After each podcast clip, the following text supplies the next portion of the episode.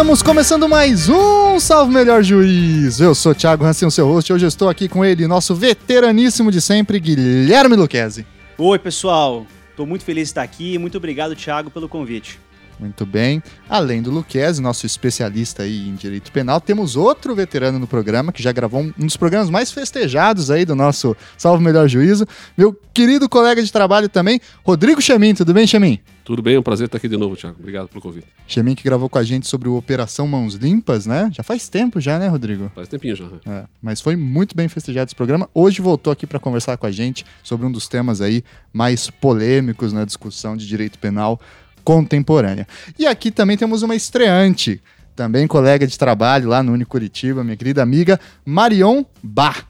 Tudo bem, Marion? Tudo bem, muito obrigada, Thiago, pelo convite. Eu adoro o teu programa, é um prazer estar aqui com os meus amigos, doutor Rodrigo, doutor Guilherme. Muito obrigada. Muito bem. Marion, por favor, se apresenta para o nosso ouvinte, fala um pouquinho da sua área de atuação, é, qual a sua área de estudo e a sua relação com o tema. Tá bem. Bom, eu sou professora de Direito Penal no Unicuritiba, na FAI também, na IMAP, na Escola da Magistratura aqui do Paraná, sou advogada criminal e estudo bastante teoria da pena. Agora no doutorado estou estudando um pouco as relações de direito penal e direito administrativo e como essas, esse pacote do Moro ele atinge uma série de tanto Código Penal, o Código de Processo Penal, a LEP, enfim, uma série de, de da parte da legislação. Então vários pontos me, me são caros e me interessam bastante. Muito bem, muito bem. Pois bem, então como vocês já viram aí pela arte da vitrine e também pela indicação que a Marion acabou de fazer pra gente, a gente vai discutir esse tema que foi requisitado pelos nossos ouvintes várias e várias vezes no Twitter. Meu Twitter quebrou de tantas pessoas pedindo, que é falar sobre o pacote anticrime aí organizado pelo Ministério da Justiça do juiz Sérgio Moro. É claro, trata-se de um pacote que responde a anseios de muitos debates eleitorais de 2018, sobretudo a questão da corrupção e da violência pública no país, que é alarmante. Temos aí 65 mil homicídios por ano, temos um caso drástico e grave de corrupção no Brasil já há bastante tempo, e foi apresentado como um possível caminho para a solução desses problemas estruturais, uma reforma no nosso sistema processual penal e no nosso sistema de direito penal. Para entender essa questão, eu que não sou criminalista, recorri aqui a três amigos criminalistas que entendem bastante dessas, desse debate, dessas discussões, para a gente então é, conhecer os meandros, os limites, as contradições e as virtudes desse projeto, tá certo? Antes então da gente passar para o nosso da nossa pauta principal. Recadinho de sempre: curta a página do Salvo Melhor Juízo lá no Facebook, siga a gente no Twitter e no Instagram e não deixe de contribuir com o Padrim. A partir de um real por mês você ajuda o nosso projeto, tá certo? Vamos lá então para esse papo.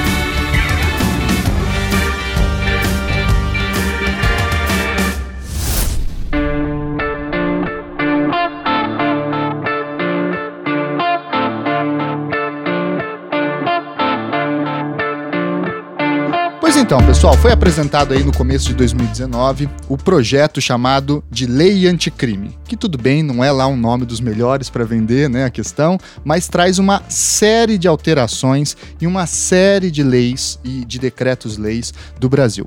Código Penal, Código de Processo Penal, Lei de Organizações Criminosas, entre tantas outras. Logo que saiu, já começou uma série de discussões, debates, polêmicas sobre tratativas, problemas técnicos, exageros é, e outras questões que esse projeto, que é grande, possui mudança em várias leis, como eu disse, buscam é, fazer.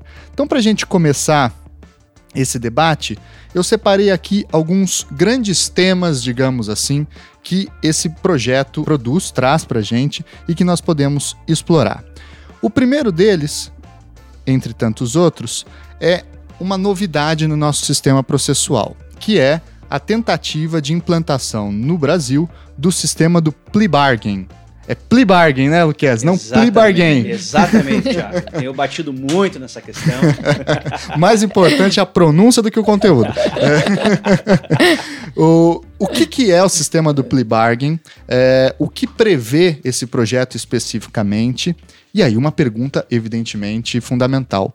Dá para casar esse sistema com a nossa estrutura de processo penal e direito penal? A resposta, evidentemente, é sim, se houver alguns necessários ajustes. Né? De onde vem essa questão do plea bargain, Thiago? No sistema processual penal americano, isso também não é uma unanimidade lá, ele é passivo de críticas, mas a coisa tem funcionado mais ou menos da seguinte forma. Antes de iniciar o processo, antes de submeter o acusado ao julgamento perante o tribunal do júri, existe a possibilidade de realização de um acordo com a acusação, em que muitas coisas podem ser colocadas em discussão. O acusado precisa se declarar culpado pelo crime que ele cometeu. Então, para nós no Brasil já seria uma grande mudança essa exigência de uma autodeclaração de culpa. E pode-se negociar tudo. Pode-se negociar qual é o crime que vai ser imputado, né? Se você cometeu eventualmente um homicídio qualificado, dá para responder por homicídio privilegiado se isso entrar no acordo. Pode-se discutir limites mínimo, máximo de pena, pode-se discutir regime, pode-se discutir uma série de coisas. Agora, uma das questões essenciais que se tem lá e que nós ainda não temos aqui é a obrigatoriedade de o que eles chamam de disclosure a acusação tem a obrigatoriedade de compartilhar com a defesa todas as provas que, elas que ela possui. Não só as provas potencialmente absolutórias, isso foi muito discutido nos Estados Unidos, tem um caso que é o Brady versus Maryland, que diz que os acordos de plea bargain, eles podem ser é, anulados se a acusação esconder provas potencialmente absolutórias à defesa, como a acusação também tem o dever de compartilhar todas as provas que ela tem contrários ao acusado, as provas potencialmente condenatórias. Então, não, não pode haver uma ocultação de parte da investigação. Tem que se jogar limpo e não pode haver um, um jogo de pôquer com cartas fechadas, como infelizmente temos visto muito acontecendo nas principais operações.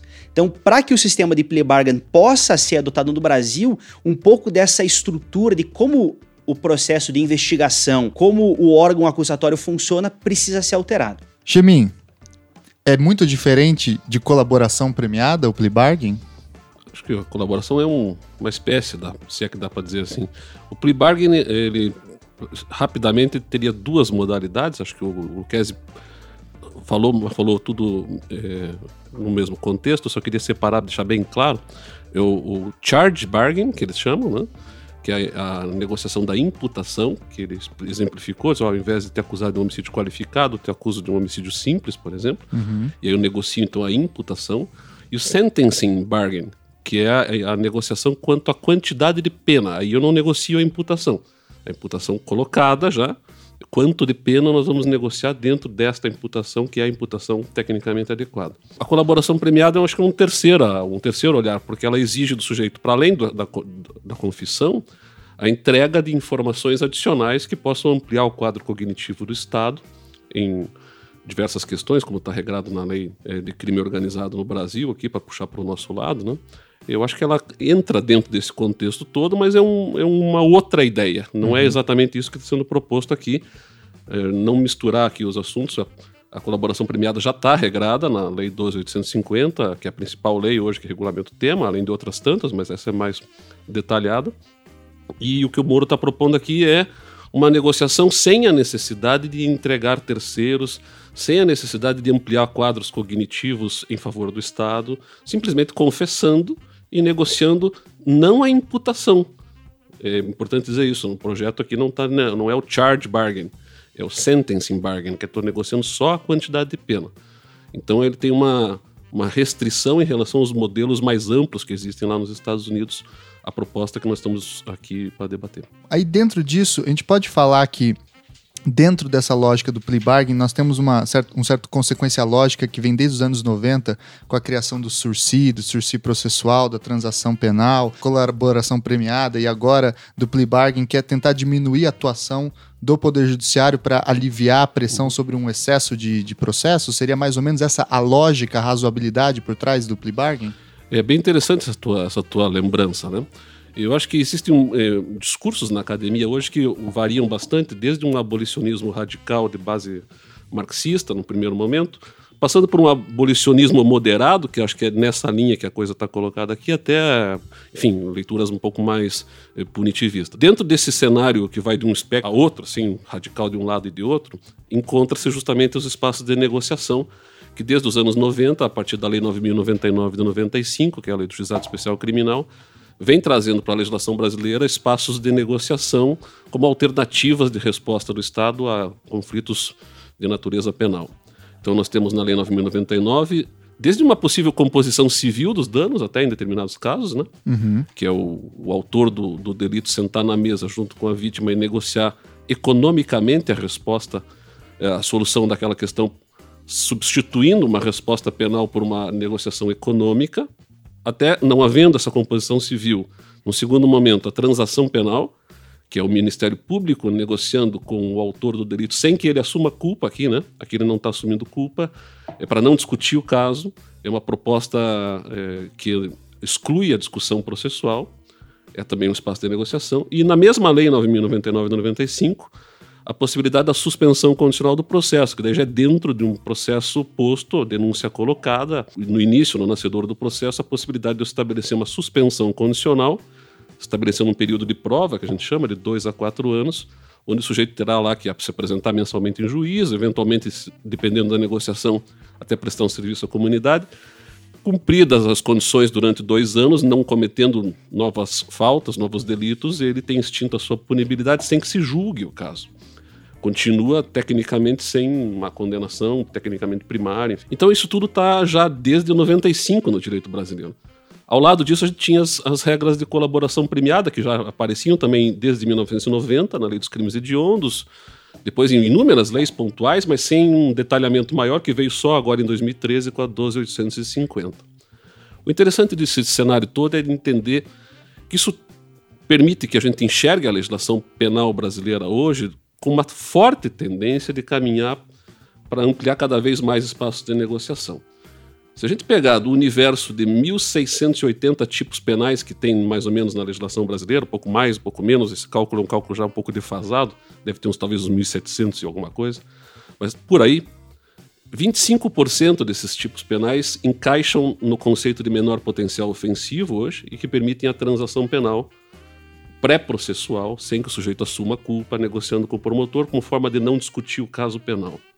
Outros 50% desses 1.700 crimes, vamos colocar assim, permitem a suspensão condicional do processo, na legislação vigente hoje. Então, só com esses dois instrumentos, nós temos 75% da legislação penal brasileira hoje resolvida como primeira opção. Claro que não é matemático, né, mas como primeira opção a negociação ao invés do julgamento do mérito propriamente dito.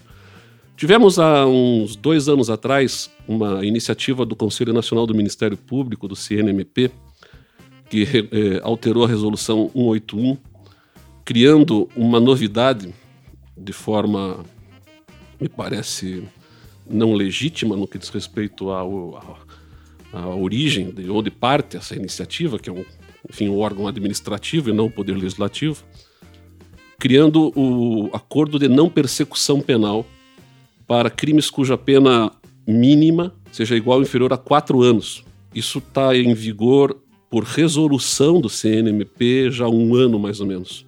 Sem violência ou grave ameaça e com alguns requisitos, como por exemplo, o prejuízo não pode ser superior a 20 salários mínimos, na resolução do CNMP. Vem sendo implementada na prática por boa parte dos colegas, até onde eu sei. Alguns resistem porque entendem que ela, essa matéria não pode ser regrada por resolução, isso dependeria de uma lei no Congresso Nacional e não por resolução. Mas como normalmente o advogado que está do outro lado também tem interesse, às vezes, em fazer o acordo e o acordo é composto, ninguém reclama. Salvo um ou outro juiz que eu vi já que já, já se insurgiu quanto a essa, essa possibilidade. Não tenho notícia, talvez vocês colegas tenham, não sei, de alguma decisão de tribunal em cima dessa resolução, até porque ela é muito nova. Eu estou fazendo menção a ela porque ela amplia bastante o espectro de negociação. Eu diria que vai para mais de 90% da legislação penal brasileira hoje, com essa resolução do Conselho Nacional do Ministério Público, permitindo espaços de negociação. Ela, inclusive, é a inspiração do projeto do Moro aqui, no, numa das medidas, né?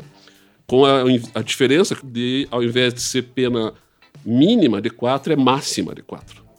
Então, é, ele, ele diminui bastante por um lado, mas ele traz também o plea bargain geral já em seguida. Então, ele usa a resolução do Conselho Nacional do Ministério Público, é quase literal a cópia, é quase uma cópia literal no projeto, com esta inversão. e com também a, a, não possibilidade de se fazer o acordo na audiência de custódia, que hoje está previsto na resolução como possível de ser feito já na audiência de custódia. O cenário que temos hoje já no Brasil vigente é de uma ampla possibilidade de negociação para não 75%, que é transação penal e suspensão condicional do processo, talvez até 90% se levarmos em conta a resolução do CNMP, e aí vai para 100% se aprovado o projeto do Moro. Uhum. Então é um, é um cenário que muda, inclusive, a maneira da gente trabalhar o processo penal, porque deixa de ser um processo penal de tradição eh, europeia continental, onde se premia princípios, garantias, é para trabalhar com um processo de, onde a negociação é que está em jogo, e aí é. é. uma outra lógica, um outro modelo. Esse é um ponto que eu queria tocar, e até queria ouvir a Marião sobre isso, que é Teve uma frase infeliz do nosso ministro da Justiça de que o projeto não teria que agradar é, professores de direito penal. Eu entendo a retórica política por trás disso, né? Porque a, a, academia tende a criticar muito medidas de endurecimento de pena, etc. Mas isso acaba jogando água no moinho de uma certa onda anti-intelectual que vem varrendo o Brasil há algum tempo aí.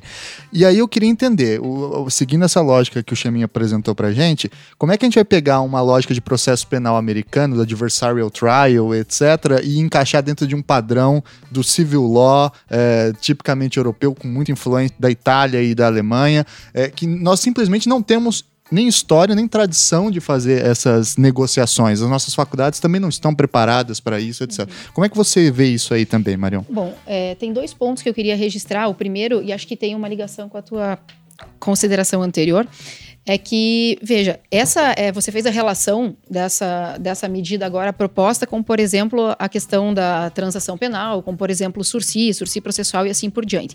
Mas, historicamente, pelo menos para mim, que sou mais apegado ao direito material até do que o, o direito processual penal, essas eram medidas preocupadas muitas vezes com o próprio réu, com o próprio acusado, eram medidas de descarcerização como uma forma de fugir da pena, vamos dizer assim numa clara preocupação de o sujeito não chegasse até uma pena privativa de liberdade. E a, a, preocupação também por parte desses estudiosos hoje do direito penal é que esteja havendo uma inversão de lógica em relação a isso. Tanto que essa proposta está sendo trazida dentro de um pacote que o nome é anticrime. Então, como se fosse mais uma possibilidade de facilitar um trabalho estatal e, e, querer mais uma agilidade, uma rapidez e uma renúncia a princípios, a garantias, como, por exemplo, da própria culpabilidade, presunção de inocência, assim por diante, e, e um apego a essa resposta imediata. Então, talvez uma preocupação que se tenha é que haja uma inversão lógica do que, daquilo que a gente tinha como possibilidades de acordo, possibilidades, enfim, negocial, para justamente não se chegar a uma pena privativa de liberdade, que isso representasse um direito a mais do, do réu, e por outro lado, uma coisa em que a partir de agora o sujeito pode ter uma acusação atirada no colo, e aí, numa dificuldade, justamente num processo penal não tão democrático, ele, para não enfrentar aquela acusação, muitas vezes se veja obrigado a fazer é, esse tipo de acordo. Então, é, eu só queria apontar para esse cuidado com talvez uma inversão lógica que trouxe essa, é, essa comparação desses institutos que você mencionou.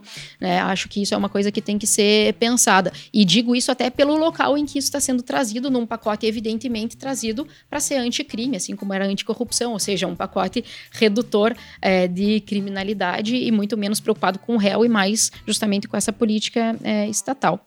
Em relação à tua, à tua pergunta sobre é, essa adaptação, sem dúvida, os nossos processualistas penais vão saber dizer muito mais, mas foi o que o Guilherme disse no início, que é possível essa importação, mas que desde que tenha uma adequação em relação a isso.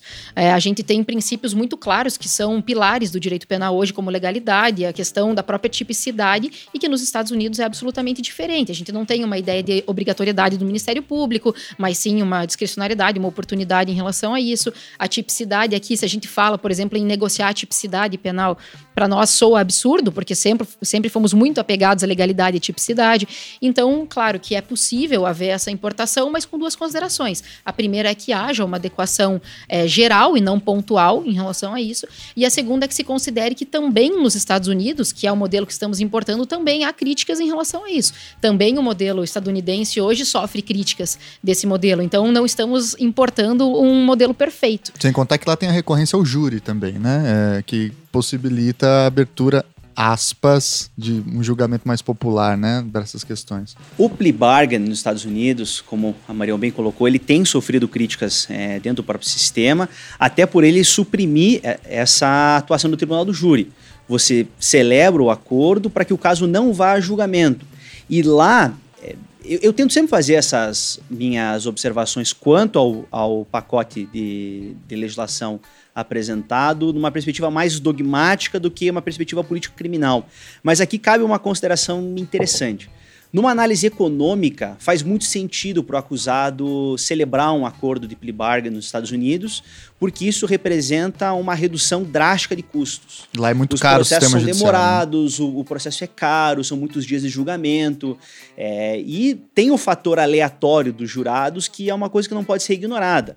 Aqui, existe uma, uma clara vantagem, porque dependendo da, da vara para qual o processo for distribuído, você tem já uma previsão de como aquele magistrado deve julgar, já uma previsão de qual vai ser a Câmara, depois que vai ter competência para julgar o recurso, já dá para ter uma ideia de como é que os tribunais superiores pensam a respeito do caso. O júri lá é uma coisa mais aleatória e o sistema processual como um todo é um pouco mais aleatório.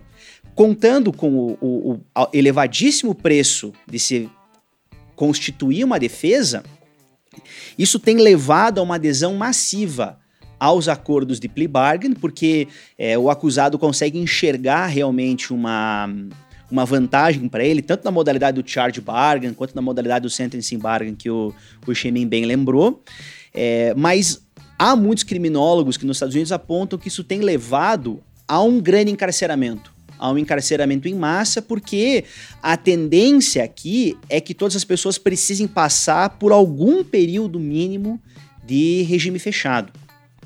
E dentro desse contexto, já de alguma forma caminhando para os outros itens que a gente tem aqui dentro do, do, do pacote apresentado, quando a gente coloca que um dos grandes objetivos é o combate a organizações criminosas, quando a gente coloca né, essas organizações criminosas que têm a, a sua sede, a sua maior é, parcela de membros dentro do sistema penitenciário, quando você coloca mais pessoas dentro do sistema penitenciário, né? Porque a maior parte dos crimes que a gente está discutindo aqui não são aqueles 75% que vão para transação penal, para suspensão condicional do processo ou para acordo não persecução. Esses são crimes de realmente menor potencial ofensivo. A gente vai começa a entrar aqui numa seara de é, crimes envolvendo violência e grave ameaça contra a pessoa, roubo, extorsão, tráfico. É, que acabam revertendo e colocando mais pessoas dentro do sistema penitenciário. Então, é, eu não, eu não tô querendo dizer que há uma contradição no projeto, é, porque nesse ponto ele até parece bastante coeso, mas é algo a ser ponderado. Né? Se o objetivo é combater organizações criminosas, como que a gente combate essas organizações colocando mais pessoas dentro do sistema penitenciário à disposição de virem a ser recrutadas? Eu, eu queria aproveitar essa fala do, do, do Luquezzi porque eu tenho, engraçado, um olhar diferente, assim, em termos de consequência, que sempre a gente prospectando, né? É difícil de imaginar como é que isso aqui vai operar na, na prática. Uma coisa é a lei está posta, depois a realidade às vezes desmonta um pouco, a prática desmonta um pouco. Mas eu enxergo que isso aqui vai diminuir o encarceramento não aumentar. Pelo seguinte sentido, nós temos uma diferença muito grande com o modelo norte-americano em termos de quantidade de pena prevista para as condutas criminosas. Nos Estados Unidos, se não me falha a memória, até 87 eles não tinham sequer critérios de fixação de pena, salvo um ou outro crime que já era previsto pena prisão perpétua e pena de morte. Mas no geral não, você não tinha, como a gente tem aqui, pena mínima de tanto a tanto. Daí a partir de 87 vem a Sentencing Guidelines, que dá um que é uma coisa até complicada de, de trabalhar, porque é um, uma loucura. É um, um Excel cheio de... É um Excel cheio, se os nossos ouvintes quiserem depois ver o que eu estou ilustrar, visualizar o que eu estou falando, tem no Google, joga lá Sentencing Guidelines, tem um tem uma tabela onde você tem lá os crimes catalogados por grupos e depois numa, numa coluna, se não me falha a memória, é, vertical e no plano horizontal a quantidade de reincidência do sujeito, é tudo calculado, e o sujeito, enfim, recebe uma pena mais ou menos. Vai ser uma diretriz de sentenciamento que, de qualquer forma, conduz a penas muito altas lá, em, em geral. penas de prisão perpétua, por exemplo, nós não temos aqui, penas de morte até, que nós não temos aqui. Às vezes com eles, eles fixam penas é, 15 to life, né, quer dizer, 15 anos de mínimo de regime fechado para começar possibilidade de ver se tem direito ao parole, que, eles, que é o que o muito grosseiramente menos, um, né? uma liberdade condicional aqui comparado com a nossa com o nosso modelo, né? É, então lá de fato eles, eles pulam na frente para fazer o acordo correndo com medo de receber uma pena gigantesca. Uhum. Aqui no Brasil a pena não é assustadora no geral da criminalidade. Até oito anos é regime, até quatro anos é regime aberto. Eu acho até que essa proposta, a primeira, que são duas no, no projeto, né? uma que vai até quatro anos é, e a outra que vai geral. Né? Essa que vai até quatro anos eu acho que é absolutamente inócua. Eu, se sou advogado, não oriento meu cliente a fazer um acordo. Ela é boa para furto simples, eu acho. Furto simples, eu tráfico é privilegiado. Único... Pode ser. São né? as duas que, que eu imagino. pena de um, um, ano e oito meses, furto simples vai até quatro e tal. É uma transação penal maior. É, mas, a, mas o sujeito assumindo culpa, né? É. No 28A? É, ele assume culpa, diferente da transação. Uhum. Então, entre assumir culpa e correr o risco de receber uma indenização na cabeça e não assumir culpa e de repente ser até absolvido ou prescrever. A grande chance de prescrever, eu aposto na prescrição ou na possibilidade de absolvição, ao invés de orientar de partida. Porque, veja, esses acordos, quando é que eles vão acontecer sob uma ótica de defesa? Eu nem sou advogado e fico, às vezes, me matutando. É, me parece que isso aqui é mais um instrumento de defesa do que de acusação. Porque ele só acontece se houver um interesse defensivo em fazer. Por que, que nos Estados Unidos acontece com profusão? Porque o advogado diz: Ó, oh, meu amigo, não é só o custo econômico do processo, que de fato o Luquezzi destacou bem, lá nos Estados Unidos é muito caro, a defesa é cara, né?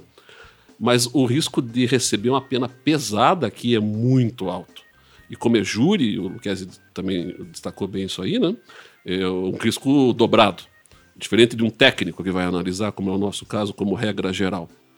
De qualquer forma, é, no Brasil, a, a chance do sujeito receber uma pena alta tem que ser uma pena superior a oito anos como regra. Para receber uma pena superior a oito anos, se a gente for levar assim, quais são os crimes que permitem penas de verdade, assim, casos concretos superiores a oito anos, é uma meia dúzia de crimes. É o latrocínio, é o homicídio qualificado, é.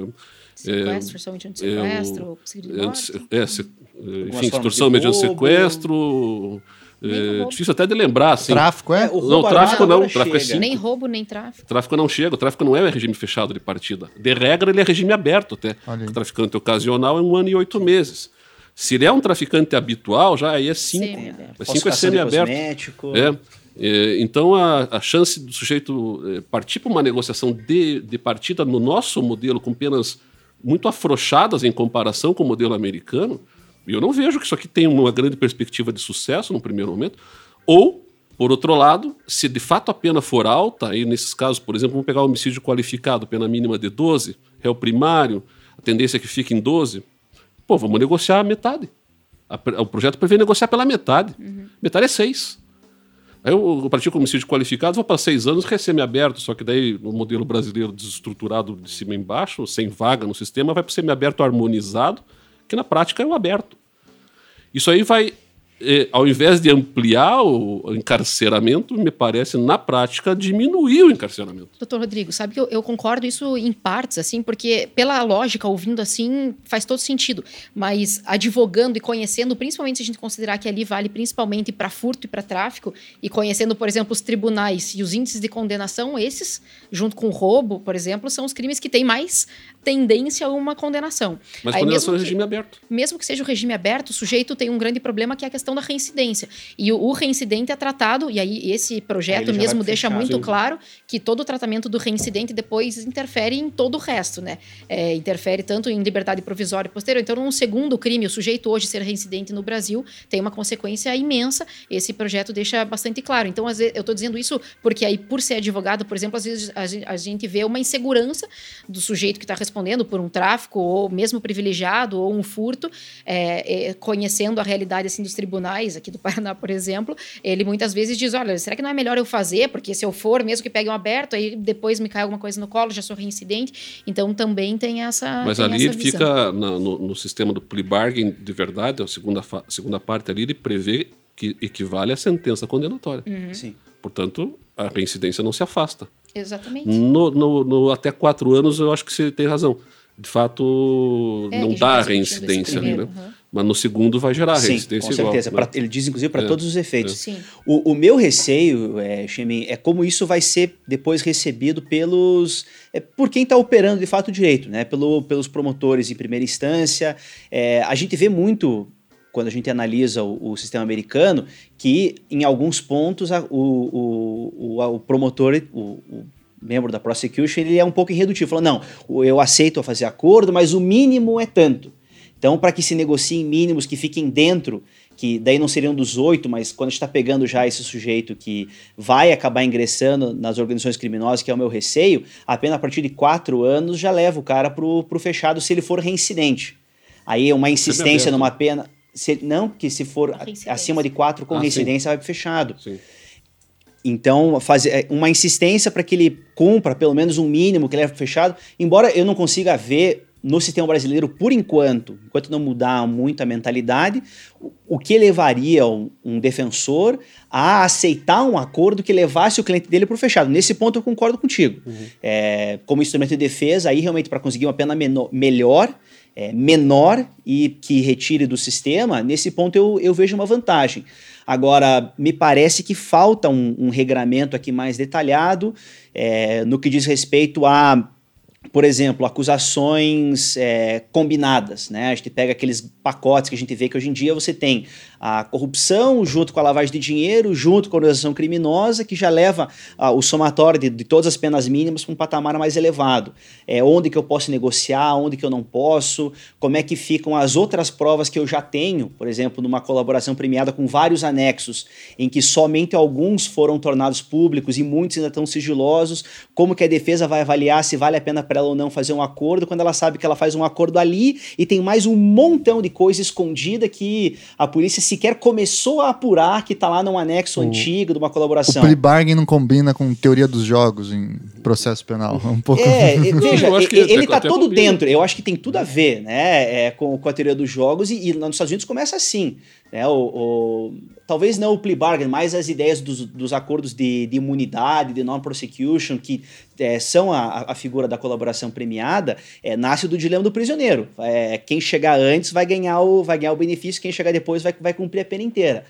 É, nesse ponto, acho que tem tudo a ver. Agora, a maneira como o nosso Ministério Público tem jogado o jogo, e como a nossa defesa tem jogado o jogo também, porque é, as duas partes são responsáveis por, por formar o sistema que nós temos, eu tenho dificuldade de ver esse modelo funcionando hoje.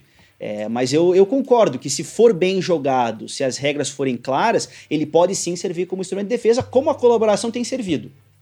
Porque a colaboração só começou a ser aplicada De verdade? de verdade como quando se criou o que se chama de um cenário adequado para processos de negociação. A gente tem a, a nossa lógica de juristas, às vezes de juristas que enfim, de operadores do direito e tal, não, não- nos permite às vezes entender algumas coisas, mas se você buscar na economia explicações econômicas, a lógica de mercado, porque é uma lógica de mercado. Eu tenho uma informação para te vender na colaboração, você tem interesse de comprar, quanto custa o preço, quer dizer, estou disposto a pagar, não estou disposto a pagar.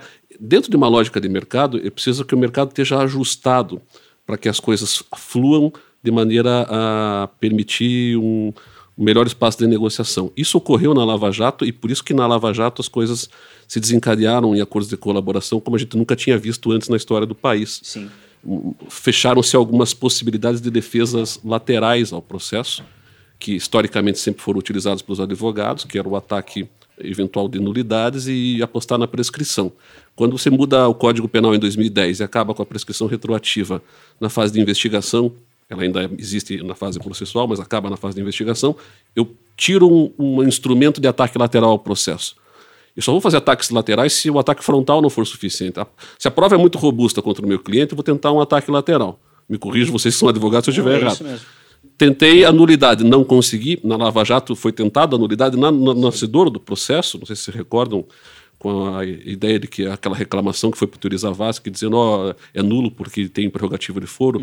O Teori, no primeiro momento, mandou, manda tudo para cá, mas depois quando viu o tamanho do negócio, não fica com você lá embaixo e me manda só quem tem prerrogativa de foro. A discussão de nulidade se esvaziou no nascedouro do, do, processo. Até porque pararam de cometer nulidades, que era uma coisa que acontecia é, muito isso. nas operações anteriores. E aí, então, esse ataque lateral foi mais ou menos esvaziado ali na Lava Jato, no primeiro momento, e o ataque da prescrição também fechando a prescrição, e aí eu jogo um gancho depois para o Tiago nos provocar em outra questão, é, quando o Supremo, em 2016, dá, diz que o início do cumprimento da pena vai se dar a partir da condenação de segundo grau. Uhum. Aí eu também apostar numa prescrição para frente, utilizando da sistemática recursal, que é legítimo, mas enfim, era uma estratégia, ela também é esvaziada. O que, que, me sobra se a prova é robusta e os ataques laterais não. Bom, eu tenho um acordo de colaboração. Mas só essa questão desse acordo, por exemplo, é, que foi o que o Guilherme falou que nos Estados Unidos é diferente porque é o mais transparente. Porque mesmo que seja uma lógica de mercado, é. se você, por exemplo, vai anunciar o teu carro no LX, você vai valorizar o passe do teu carro. Não vai querer dizer que ele foi batido, não vai querer dizer que ele tem algum problema, enfim. E, e assim como o sujeito vai oferecer muito menos para conseguir um preço menor, então tem toda essa lógica. E há um certo desequilíbrio entre acusação e defesa nessas, nessas, nesses pontos. Tanto que é uma das coisas que a OAB tem batido muito, que é a possibilidade agora de uma investigação defensiva e tudo mais, para que haja um pouco mais de paridade de armas, para que então, se é para fazer esse jogo numa lógica de mercado, que as partes possam pelo menos entrar nessa, nesse mercado com condições um pouco mais. Sim igualitárias. Sim, porque estamos falando do Estado de um lado e de indivíduos do outro, né? Aí tem uma diferença radical. Mas tocando nesse ponto que o Chemin já trouxe para a gente, que é a questão que o projeto também, o pacote do Sérgio Moro, apresenta, que a possibilidade, a regulamentação né, da possibilidade de cumprimento de pena provisória em segunda instância. Bom, o Supremo já se posicionou sobre isso em 2016. É, à época, inclusive, nós fizemos um programa, o Salvo Melhor Juízo número 3, né? Olha, lá no comecinho. É, e agora ele está em vias de rever a sua posição, inclusive, é, é o que estava sendo ventilado aí para maio desse ano, se não me engano, né, que está na pauta, é, ou abril ou maio desse ano. O que, que o projeto traz especificamente sobre a segunda instância? E uma pergunta que eu sei que é, ninguém vai ter aqui a resposta definitiva, mas tem que ser apresentada. Não se trata de um artigo natimorto? Se o Supremo já resolver que a Constituição não prevê a possibilidade de início de cumprimento em segunda instância? É uma, é, é, uma dúvida interessante, porque a tentativa do projeto, eu não sei se ele vai ser bem sucedido naquilo que ele se pretende, mas a tentativa do projeto é permitir a execução, ainda que o Supremo venha a entender que, o, que a execução no sistema que nós temos seria inconstitucional. Porque o caminho do projeto é retirar o efeito suspensivo dos recursos aos tribunais superiores. Tá. A grande questão é, e eu não sei se o Rodrigo concorda comigo, é, o problema não é de efeito recursivo, de efeito recursal. É, o, o, o problema da execução provisória, pelo menos da maneira como a Constituição o coloca, não é o fato de recurso especial ou do recurso extraordinário é, terem ou não terem efeito suspensivo. Porque a Constituição é muito clara e ela fala em trânsito em julgado. Então, mesmo que você não dê efeito suspensivo ao recurso, o fato é que não há trânsito em julgado. O Supremo, de alguma forma, tentou compor e dar um outro sentido à ideia de a história do trânsito em julgado factual, é, né? Que é, é, é, Sinceramente, eu acho que é muito esquisito isso. É, uma das soluções, o, o, ministro Peluso já tinha apresentado isso, era de alterar os artigos 102 e 105 da Constituição para retirar o caráter recursal da, dos recursos dos tribunais superiores e transformá-los em, é, é, né, em revisão criminal, ação rescisória, ou enfim, que seria um caminho constitucionalmente legítimo, ainda que eu não necessariamente concorde com isso, mas a ideia do projeto de atacar isso pela via do efeito do recurso, se é efeito suspensivo ou não, acredito que não vai ser bem sucedida. Mas já foi uma tentativa de. É, evidentemente, esse projeto foi apresentado sabendo que a, a ADC estava pautada. Em, em 10 segundos, explica para o nosso ouvinte que é efeito suspensivo em recurso processual penal. Pois não. o, os recursos costumam ter efeito devolutivo, de regra, em que toda matéria é, analisada no recurso é devolvida a uma instância superior, ela pode ser lá analisada. E alguns recursos, mas não todos, têm efeito suspensivo, dizendo que aquela decisão não pode produzir efeitos enquanto o tribunal não se manifestar sobre aquilo. E era né? assim que a galera não é presa em segunda, não era presa em segunda instância. Não necessariamente. É, é, ela, a, a, o pessoal não era preso em segunda instância porque a Constituição exige trânsito em julgado, que só vai haver uhum. quando esgotarem-se as vias recursais. Então, enquanto eu estiver discutindo, que isso é o que o, que o, o, o Rodrigo bate sempre, é, embargos de declaração, nos embargos de declaração, nos embargos infringentes, nos embargos em declaração, no agravo regimental, no recurso especial, isso impede o trânsito em julgado. Uhum. É, isso é, é pacífico. É, não há trânsito julgado enquanto todas essas questões não forem esgotadas. Independentemente de dizer que os embargos têm ou se não têm efeito suspensivo. O fato é que quando uma decisão dá efeito suspensivo a um recurso, aquela decisão recorrida não pode produzir efeito nenhum. Independentemente de estar tá falando de prisão ou não prisão. Então, é, essa, é uma, essa é uma questão bastante interessante e a gente vai precisar ver o que, que o STF vai decidir a respeito do próprio conteúdo do artigo 5 quando ele fala que ninguém será considerado culpado até o trânsito em julgado da execução condenatória. Nós temos duas expressões aí: o que é ser culpado e quais os efeitos disso para a execução da pena, e o que é trânsito em julgado dentro dessa regra é, estranha que foi criado pelo, pelo Supremo recentemente. E uma consideração que eu acho importante também, que é uma coisa que eu venho batendo bastante, eu não vejo muitas pessoas se manifestarem a respeito dessa possibilidade de execução da pena em segunda instância e não, vê, não foi corrigida pelo projeto. Aqui no artigo, na mudança do 617A, ele diz: ao proferir acórdão condenatório. Ele não faz uma distinção se esse acórdão ele é confirmatório de uma condenação ou se ele é pela primeira vez condenatório. O que me parece que é algo que deveria ser considerado. O sujeito, por exemplo, teve uma absolvição em primeiro grau e depois ele tem pela primeira vez a condenação no tribunal pelo projeto, por exemplo, o sujeito já sai é, automaticamente preso, salvo nas hipóteses em que ele confere um, um efeito suspensivo para esses recursos, sendo que na verdade nem é uma confirmação de condenação. E a atual situação do Supremo é só se for confirmada, não, né? Também não, não se também manifestou. Não, não também ah, não se manifestou nessa distinção. Se me permite só complementar, me parece que tem três situações aqui. Né? Tem a questão do acórdão que confirma uma sentença penal condenatória, que nesse caso o Supremo já decidiu, pode hoje ter execução provisória. A gente tem o caso de haver uma sentença absolutória e aí vem o acórdão e reverte aquela condenação. E aí há um posicionamento dizendo que se for admitir a lógica do Supremo de que a prisão deve ser após a decisão em segunda instância, deveria haver pelo menos mais uma instância confirmando aquele acordo pela primeira vez considerou o sujeito culpado. Isso já é problemático, é bastante controverso. Uhum.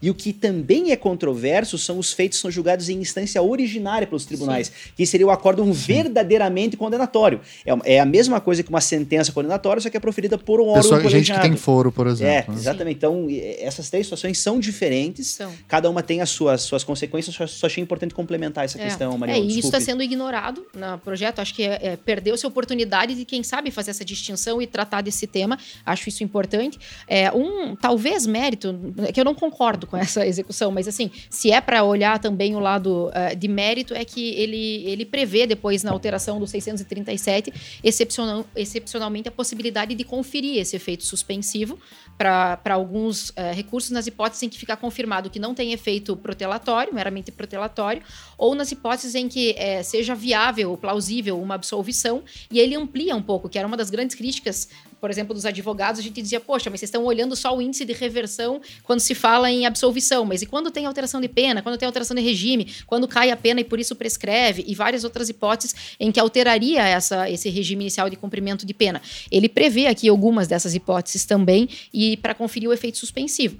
A minha única dúvida é como é que isso se daria na prática, como é que eu poderia fazer essa análise para conferir um efeito e como é que isso não interferiria naquele julgamento do mérito e assim por diante, porque porque são é, discussões bastante aprofundadas do mérito já. Quando eu tiver que discutir toda a dosimetria para saber se teve alteração no quantum de pena conferido, para saber se vai alterar, alterar um, um regime ou não. Então, me parece também uma uma discussão aprofundada para fazer esse exame para simplesmente conferir um efeito suspensivo. Esse é um problema prático. Né? E, se me permite, isso também é, é, esquisito, porque como é que o tribunal vai decidir uma coisa? Vai dizer, não, eu acho que o réu é culpado, eu acho que a pena é essa, eu vou mandar executar ele provisoriamente, ou melhor, nesse caso eu não vou, porque ainda que eu tenha dado essa decisão com convicção, porque as decisões não podem ser dadas em situação de dúvida contra o acusado, mas é, havendo a possibilidade de que ela seja revertida lá na frente pela instância superior, eu vou dar o efeito suspensivo porque eu dei a minha decisão, mas eu acho que não é bem isso. né? É, gera uma situação esquisita dentro do processo. Mas acho que, é, que isso é, é pelo presiden a presidência que. Pela, que pelo órgão superior. Isso, isso. Isso. Eu estou de acordo com tudo que eles falaram aqui, tá? O, tanto com o Luquezzi quanto com a, com a Marion. Eu até tenho um artigo que eu escrevi a respeito dessas questões. É, especificamente essa que você colocou até da, da, da, hipótese de que a condenação venha só em segundo grau. Uhum. Fiz um artigo à luz das decisões da Corte Interamericana, onde ela já antecipa, inclusive obrigando, a, se não me falha a memória, a Argentina a criar um recurso inexistente nessas hipóteses. Eu acho que nós tínhamos que olhar para essas decisões da Corte uhum. e caminhar também para fazer o ajuste da legislação brasileira, permitindo um, um novo recurso pleno, fático, probatório, inclusive, quando a condenação se dá apenas em segundo grau. Mas eu acho que a gente também tem que considerar que nós temos um problema, a mim me parece um problema hoje, que é a falta é, de efetividade da justiça criminal em vários casos e uma justiça criminal muito morosa em termos de decisão definitiva, levando em conta o último dos últimos recursos. Né? As possibilidades recursais da legislação brasileira, elas se aproximam, exagerando, claro, do infinito em termos de, de sucessivas possibilidades. Tem mais de 30 possibilidades concretas de recursos de discussão, mesmo sem ter razão, precisa ter razão. Mesmo que você não tenha razão nenhuma para discutir só a admissibilidade do recurso, você pode ficar discutindo dentro de cada tribunal, com recursos internos, mais de, seguramente mais de 30 diante de casos concretos que a gente já tem aí me lembro de cabeça do caso do Carlos Filho, numa decisão interlocutória do júri de pronúncia que foram 32 recursos interpostos, nove anos de discussão de uma decisão interlocutória. Vai a júri ou não vai a júri? Pô, nove anos discutindo se vai a júri ou não vai a júri. Isso não, não, é razoável num país que pretenda avançar o processo civilizatório, que você tem essa possibilidade de ficar discutindo nove anos se vai ou não vai a júri. Mas aí o problema não é do sistema recursal, pois porque então, o problema é, então, é, é, é corroer é uma chegar. base constitucional, é, né? Você tem um problema. É, esse, a mim me parece um problema. É fato. Para todos. É fato. É Precisamos pensar como solucionar esse problema, porque eu acho que não é razoável, abstraindo o local de fala, abstraindo todas essas questões, que a gente possa admitir que seja é, civilizatório ter um processo que demore 20. Por exemplo, ontem difícil falar ontem porque esse programa talvez vá numa data posterior. Um dia na vida desse é. Brasil. Recentemente, é, recentemente né, nós tivemos o julgamento de um ex-deputado estadual pelo júri, que foi condenado pelo júri, só que pena, pena prescrita, porque fazia mais de 20 anos que o processo está é. tramitando. Não, e, e é tem uma sacanagem aí clara que é quem tem grana e tem bons advogados consegue fazer essa enrolação, é, né? Não só quem tem né? grana, quem tem bons advogados, porque a Defensoria Pública faz esse trabalho hoje tão bem quanto os bons advogados, acho que tem uma qualidade muito boa, em que pese ela não alcance todo Todos, o público, né? né? Mas é, o fato é que acho que a gente tem que sentar e, e, repensar o modelo processual, porque ele tem que ser efetivo, senão não faz sentido. Uhum. Não faz sentido que você tenha uma, um processo que leve 20 anos para um julgamento como ocorreu esse recentemente, desse ex-deputado, é, que era uma decisão de primeiro grau ainda. Quer dizer, ainda teria os recursos todos para vir pela frente ainda. E levou 20 anos para ser, ser levada a decisão de primeiro grau. Esse é um caso, tem inúmeros outros casos que a gente poderia ilustrar, enfim, mas esse problema ele tem que ser resolvido. Não me parece que essa seja a melhor solução, eu acho que estou de acordo com as críticas que o, que o Luquezzi fez, que a Marion fez. É, acho talvez o projeto do Peluso seja tecnicamente uma solução mais adequada. E veja, é, ah, mas tem sempre o risco de alguém mudar lá em cima. Mas esse risco ele sempre existirá já é para isso existe a ação de revisão criminal. Ela sempre, eh, nós não temos coisa julgada material no processo penal, diferente do processo civil. Quer dizer, aqui a discussão pró-réu ela nunca esgota. Nunca esgota, não tem limite quantitativo, nem qualitativo, nem de legitimidade para a propositura, porque mesmo que o réu faleça, ainda assim é possível que os parentes dele ingressem para evitar uma indenização, para evitar os efeitos extrapenais da condenação, para evitar, enfim, próprio Ministério Público pode ingressar com ação de revisão. A gente sempre terá uma possibilidade de rediscutir. A questão é que nós temos que pôr. Chega uma hora que tem que ter um fim. A discussão ela tem que ter um fim para que a gente possa viver, Sim. avançar e, e- e o sistema ser minimamente lógico. Eu acho também que tem que ter, assim, fazendo um papel de contraponto, porque eu concordo absolu- em absoluto com o que o Rodrigo está dizendo. Acho que tem que o sistema recursal ele é falho, talvez uma, uma combinação entre o sistema recursal e, a de pres- e o sistema prescricional. é, isso gere o problema e a gente está tentando consertar por aqui. né? Então, gerando, a- enfim, consertando um erro talvez com outro erro. Mas uma coisa que também não pode ser ignorada é que se tem casos assim, em que simplesmente o sujeito acaba saindo absolutamente impune, também tem outras circunstâncias que não podem ser ignoradas, como, por exemplo, a existência é, da prisão preventiva, que a gente tem existência de prisão. Assim, não é. O sujeito não é que ele nunca pode ser preso antes. A gente tem hipóteses de prisão preventiva. Uma dessas hipóteses, bastante ampla, que é alvo de parte de crítica por, por alguns doutrinadores, que é a garantia de ordem pública, e que já se discute muito o que, que seria essa garantia de ordem pública. E uma, um dos pontos que vem sendo autorizado, tanto pelo Supremo quanto pelo STJ de garantia de ordem pública, é a gravidade do fato, que para mim nada mais é do que uma antecipação de pena também, porque não há como você rediscutir essa gravidade, diferente, por exemplo, da reiteração criminosa. Eu prendo o sujeito para que ele não possa reiterar, porque ele está numa situação que ainda permite a continuidade. Ok, sem problemas isso ser garantia de ordem pública. Mas a gravidade do fato ser um objeto, por exemplo, de garantia de ordem pública é uma forma de antecipação de pena. E, e tanto que nunca o advogado vai conseguir entrar com habeas e dizer que aquela situação foi alterada, porque a gravidade do fato sempre vai ser a mesma. Então, é, isso, para mim, é uma possibilidade de prisão antes do trânsito em julgado que já está sendo autorizada no nosso Supremo, pelo Supremo, pela STJ e com o ordenamento Tem, no projeto tem uma questão que envolve isso daí, né? Então, eu tenho um, para completar eh, essa questão da Marion, eu acho que o projeto ele também prevê uma situação que vai na mesma linha e que também me parece complicado, e eu acho que não vai vingar, porque o projeto, uma das medidas de alteração, a medida número 16, medidas para dificultar a soltura de criminosos habituais, ela prevê o acréscimo do parágrafo 2 no artigo 310 do Código de Processo Penal, dizendo o seguinte: se o juiz verificar que o agente é reincidente ou que está envolvido na prática habitual, reiterada ou profissional de infrações penais, ou que integra a organização criminosa, ou que porta arma de fogo de uso restrito em circunstâncias que indiquem ser membro de grupo criminoso, deverá denegar a liberdade provisória, com ou sem medidas cautelares, salvo ser insignificantes ou de reduzido potencial ofensivo às condutas. A tradição brasileira, desde o, de 73, quando veio a Lei Fleury, até curiosamente para proteger o, o então delegado Sérgio Paranhos Fleury, que integrava o Esquadrão da Morte, você se lembra disso? Do ICOD. É, e ele ia ser pronunciado num processo por crime de júri, né? E ser pronunciado naquela época, a regra originária do código previa Preso. prisão preventiva automática.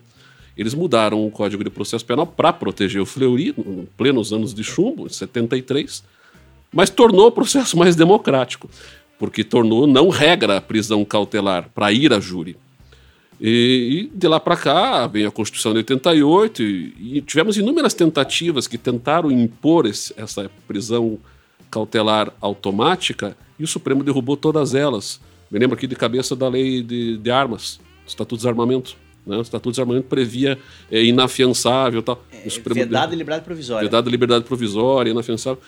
O Supremo derruba tudo isso. Então essa aqui vai ser mais uma que o Supremo vai derrubar. Essa expressão que está aparecendo várias vezes no projeto, que fala prática habitual, reiterada ou profissional de infrações penais, é muito vaga, sabe? Se houvesse pelo menos uma definição do que seria, quantas vezes, é muito subjetivo. É, aqui não é nem na cabeça de quem acusa, na cabeça de quem julga, né? O que, que é habitual, o que, que não é, se são acusações ou se são condenações, o quanto isso é diferente da reincidência. É, já, já é difícil, melhor. já é difícil de definir o que é reincidência. Se é genérica vale, se precisa ser específica, Tem uma- já é uma desgraça. Tem uma questão de técnica legislativa que certamente o Congresso, durante aí depois os trâmites e até eventualmente o próprio eh, Supremo Tribunal Federal pode declarar uma inconstitucionalidade sem redução de texto. Tem alguns problemas de técnica legislativa né, no projeto. Por exemplo, eu estava fazendo um levantamento, um amigo meu me apontou isso, que no projeto aparece 31 vezes a expressão poderá. Né? O que em processo penal direito penal não é algo lá muito bem enquadrado na doutrina, porque você garante um poder discricionário em termos de garantias individuais, né? Bem como outras expressões como você mesmo apontou, né? Criminoso profissional, o que, que é isso? Tem inscrição no Ministério do Trabalho? Não é uma coisa meio estranha. esse, esse artigo que o, Rodrigo mencionou, esse 310, parágrafo 2 fora essa crítica que eu concordo com, com o Guilherme, porque é um problema, né? Ele diz ali se é reincidente ou que está, então ele já deixa claro que não é a mesma coisa que a reincidência, né? Ou que está envolvido em prática habitual. Isso até parece meio que uma presunção, porque você não está confirmado que o sujeito é reincidente, como que eu provo que ele é habitual? É, esse é um problema. E um outro problema que eu vi também de redação, o, aproveitando a tua, a tua deixa, Ti, é que ele fala, salvo-se insignificantes. Para mim foi infeliz o uso da escolha dessa, dessa expressão, porque inclusive a insignificância leva a uma questão de atipicidade. Então, por exemplo, quando eu falo de insignificância no direito penal, eu falo de algo que não é crime.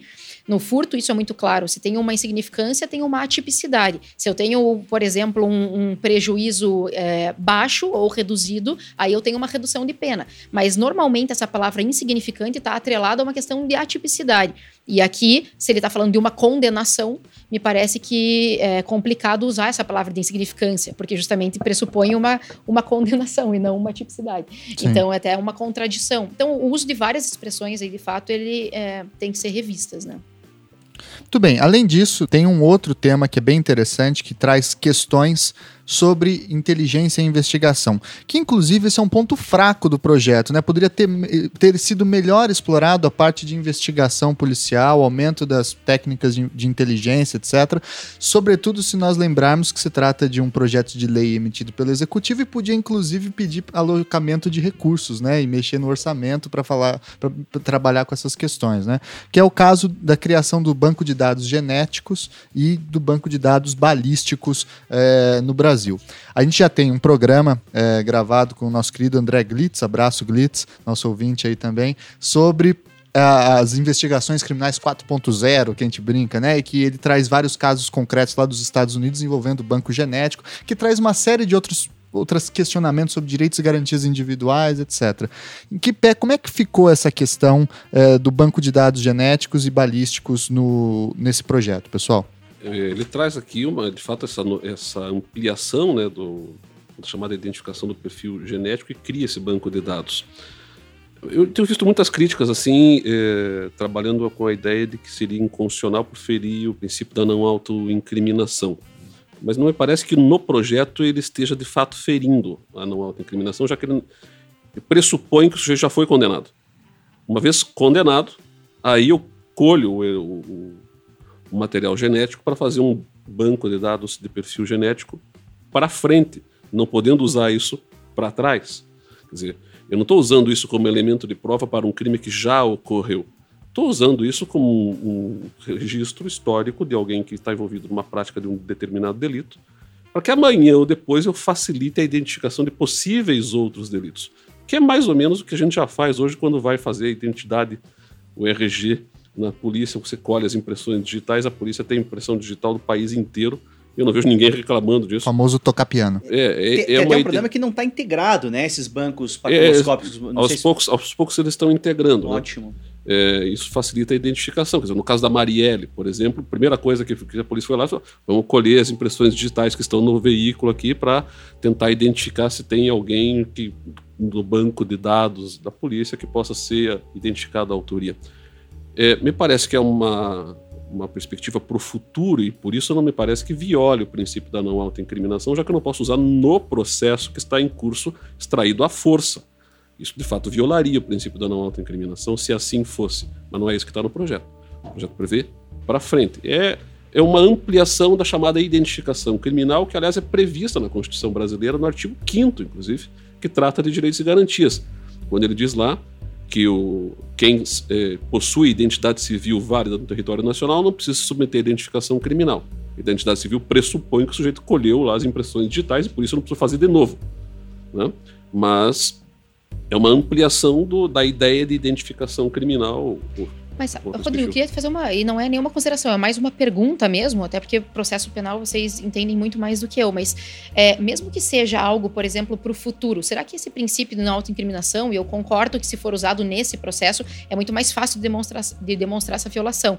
Mas não, não há também uma forma de violação ou de questionamento se, por exemplo, é, eu, eu exijo do sujeito que é condenado por A que ele apresente um material que os outros, as outras pessoas não têm que apresentar, diferente, por exemplo, da, da digital, que é algo genérico para todos, é, que ele forneça um material que futuramente, num outro crime, vai poder ser usado contra ele. É, e ele foi obrigado, por conta de um crime anterior, a fornecer aquele, aquele material. Eu não, não sei, mas me, me parece questionável se isso também não é uma espécie de uma autoincriminação. É o caso concreto que aconteceu nos Estados Unidos, né? Eu lembro que o Glitz contou pra gente de um cara que foi investigado e a polícia, né, no processo de investigação, colheu lá, acho que um cabelo dele por um crime X, e aí depois descobriram no banco genético que ele teria sido possível um possível estuprador de um crime que aconteceu 10 anos antes, né? E aí lá não tá dentro da privilege against self-incrimination. Lá da maneira como eles interpretaram esse é, nemo tenetur se detegere, ninguém será obrigado a produzir prova contra si. Nos Estados Unidos, essa questão do, dos materiais genéticos, etc., não está dentro dessa proteção. Lá é bem mais restrito que é. aqui, né? A nossa Suprema Corte não seria de admirar que ampliasse a leitura e considerasse inconstitucional, já que o Supremo ele alarga, nosso Supremo, uhum, alarga, em comparação né? com os Estados Unidos, ele alarga bastante o espectro arriscaria dizer que nós somos um dos países mais garantistas do mundo na interpretação Nesse aspecto, desse, possivelmente. desse princípio aí, em comparação com os Estados Unidos, de onde, de onde é originário esse princípio, inclusive. Né? Mas também um outro detalhe importante de destacar aqui é que esse perfil genético já é previsto na lei brasileira, já existe, ele só está aqui ampliando um pouco a, a, a, utilização. E ele tem uma regra muito clara na, na lei vigente hoje, que não está sendo alterada, de que esses dados que serão colhidos permitirão apenas então somente identificação da pessoa. Uhum. É ou não é esta Sim. a mesma pessoa? Diferente seria se eu permitisse que se colhessem elementos biológicos para avaliar outras questões como personalidade, tendências, enfim, internas, o que também é possível, mas não é isso que está no projeto. O projeto, uhum. inclusive, a lei vigente, inclusive, ela é muito clara no sentido de limitar a, a, o quanto de material genético é passível de ser arma, é, armazenado. o problema seria outro, né? Inclusive, é. seria... No mundo, se não me falha a memória, 69 países no mundo já adotam esse banco de perfil genético. Alguns, inclusive, para essas questões outras que eu, que eu fiz referência, o que me parece perigoso. Não é o nosso caso. É. O que me assusta nem tanto é a parte do perfil genético, confesso, porque aí seria uma coleta mais laboratorial, etc. Mas o projeto também prevê a possibilidade de coleta da íris né, e outras determinações fenotípicas que poderiam ser muito bem utilizados para é, sistemas de vigilância integrados e, e, eletrônicos, etc., que aí abre o risco para um questionamento uhum. do que acontece, por exemplo, em Nova York, o que acontece em Chicago, da, do tal do predictive policing, né? ou seja, polícia preditiva. É. Aí vira Minority Report, né? É arriscado. Meu. Aí é complicado. É, eu queria também tocar aí num outro ponto avançando, que talvez seja o coração mais polêmico desse debate, né? Que é a alteração do artigo 25 do Código Penal, que regula a legítima defesa, né? A adição de dois novos incisos, é, aí não no 25, né? Mas é a criação de um novo artigo. Deixa eu ver aqui, só que eu até. Não.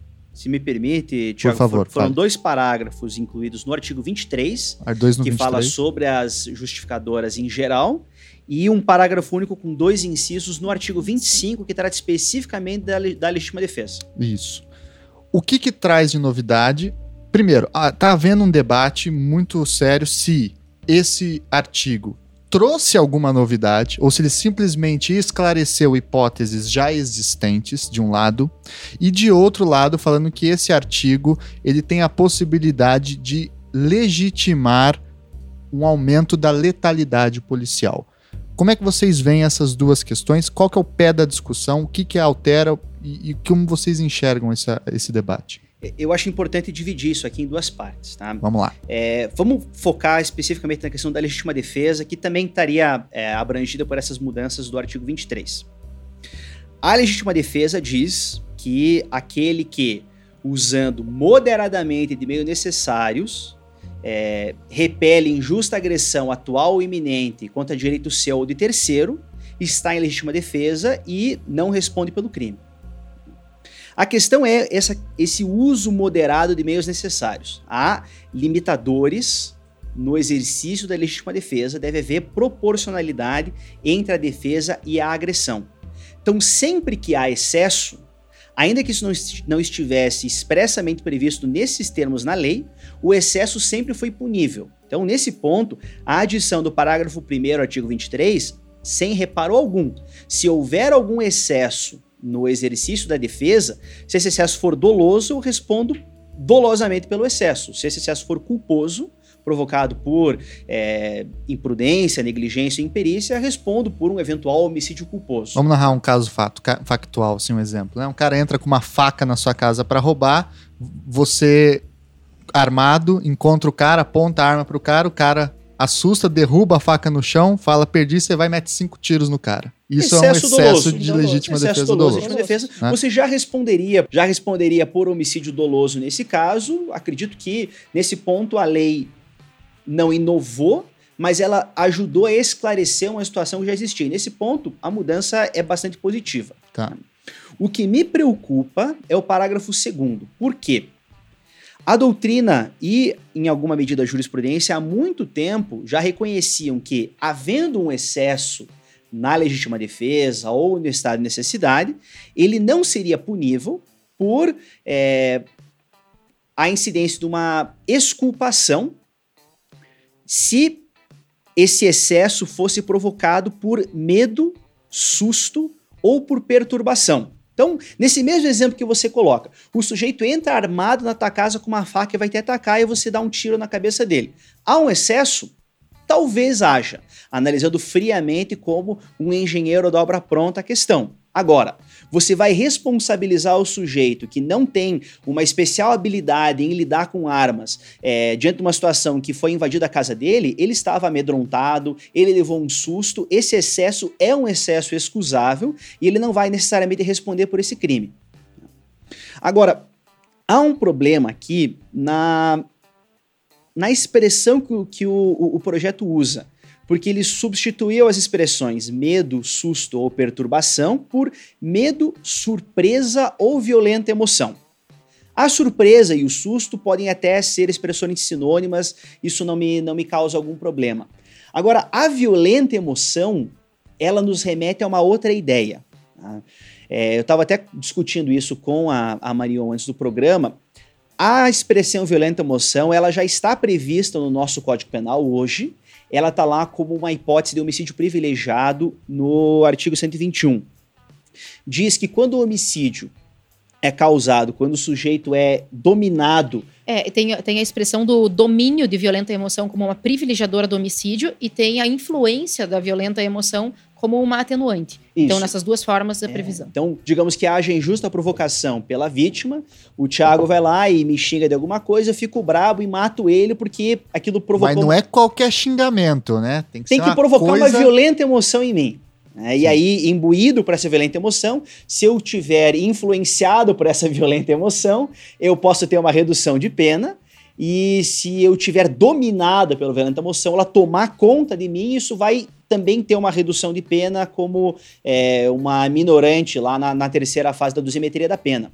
Quando eu trago isso para dentro do âmbito do, da legítima defesa, pode dizer que toda vez que a possibilidade de agressão cause em mim uma violenta emoção, que eu vou estar eventualmente excusado que seria o que a doutrina já preveria, né? Isso elimina o caráter criminoso da conduta, e o projeto amplia dizendo que há também a possibilidade, de novo aqui o poderá que o Tiago identificou há pouco, é, em vez de excluir a culpabilidade, reduzir a pena até a metade.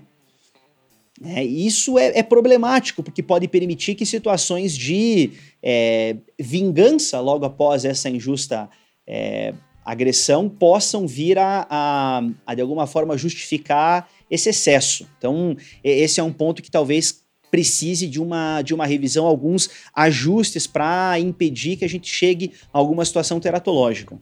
Eu queria complementar essa, essa ideia toda aí da discussão. Eu acho que o, o Luquezzi apontou bem. Isso, na verdade, não é uma grande novidade. Já existe na doutrina, na jurisprudência brasileira, a possibilidade de eu absolver alguém por que se excede na reação à legítima defesa quando ele se excede em decorrência de perturbação, medo ou susto, são as expressões clássicas que a doutrina brasileira utiliza. Positivar isso no código atende uma lacuna, me parece, em alguma, em alguma medida. E segue a mesmo um, um, modelo legislativo do Código Penal alemão. O Código Penal alemão, no parágrafo 33, ele prevê isso de forma expressa como exculpante, só que ele usa as expressões transtorno mental, temor ou medo, que são um pouco mais fechadas. E aí eu estou de acordo com as críticas que eles colocaram ali na questão da violenta emoção. De fato, me parece, Me parece um problema. E do jeito que está colocado aqui, hoje ela fica, a regra, só que por outro lado, ela fica mais rigorosa do que o que já existe hoje. Hoje o sujeito é, é absolvido no júri. Se ficar evidenciado um excesso por perturba, doloso por perturbação, medo ou susto. Do jeito que está aqui, ele pode ser condenado com diminuição de pena. Ele pode ser absolvido? Pode, mas ele pode também ser condenado com diminuição de pena. Então a regra hoje é mais benéfica do que essa que está no projeto. Muita gente está dizendo que isso aqui vai facilitar, entre aspas, a vida do policial, não sei. Tá, tá, na verdade, prejudicando a vida do policial é. aqui em termos de consequência penal. É que o, que o problema... policial é mais no artigo 25 Isso, aí, é. né? Aqui dizer. serviria para qualquer um. E aí, uma das acusações que se faz ah, de problemas nesse artigo seria, eventualmente, em casos de violência doméstica, né? A pessoa encontrar a esposa com outro na cama, alguma coisa assim, e aí usar essa ideia do do, da violenta emoção, da violenta emoção é. para é, aliviar é, mas, feminicídio. Já, mas já né? existe né? hoje. No, é, como, mas daí a gente entra na questão é. do homicídio, não da legítima defesa, sim, que não sim, tem uma legítima sim. defesa da honra, né? Claro. Mas assim, o, o, a questão é do artigo 25, o que me incomoda muito aqui é essa palavra do previne.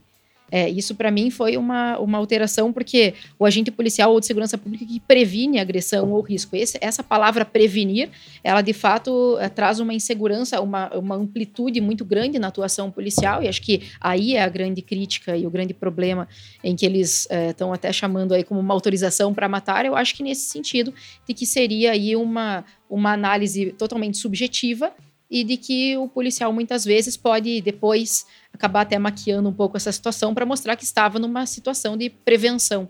É, então essa, essa, isso sim antecipa a possibilidade de atuação muito mais do que na antiga legítima defesa. Eu, eu, eu concordo em parte com o que a Marion está falando, porém eh, discordo no sentido de que o parágrafo único na proposta está dizendo observados os requisitos do caput. E observados os requisitos do caput pressupõe que haja uma agressão atual iminente. E na própria regra já previne injusta e iminente agressão. Quer dizer, a agressão tem que estar iminente. Se não ficar evidenciada a iminência da agressão, não tem legítima defesa.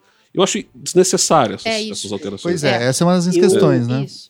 Eu, eu acredito, eu, eu concordo com, com o Chemin e essa, é, essa expressão na cabeça do parágrafo único aqui, observados os requisitos do caput, é, de alguma forma demonstram isso mas é no mínimo inoportuna essa, é. essa é, proposição no momento que a gente vive, é. né? Tem proposta de lei do abate, presunção Exato. de legítima Isso. defesa. É o que eu queria. É... Eu acho que ela vai numa linha assim de prevenção geral negativa. É. é. Quase assim, como só presta atenção, você que está com o é. refém lá, porque você pode morrer e levar um tiro. Isso, e esse rol, exemplifi esse rol exemplificativo é um pouco esquisito.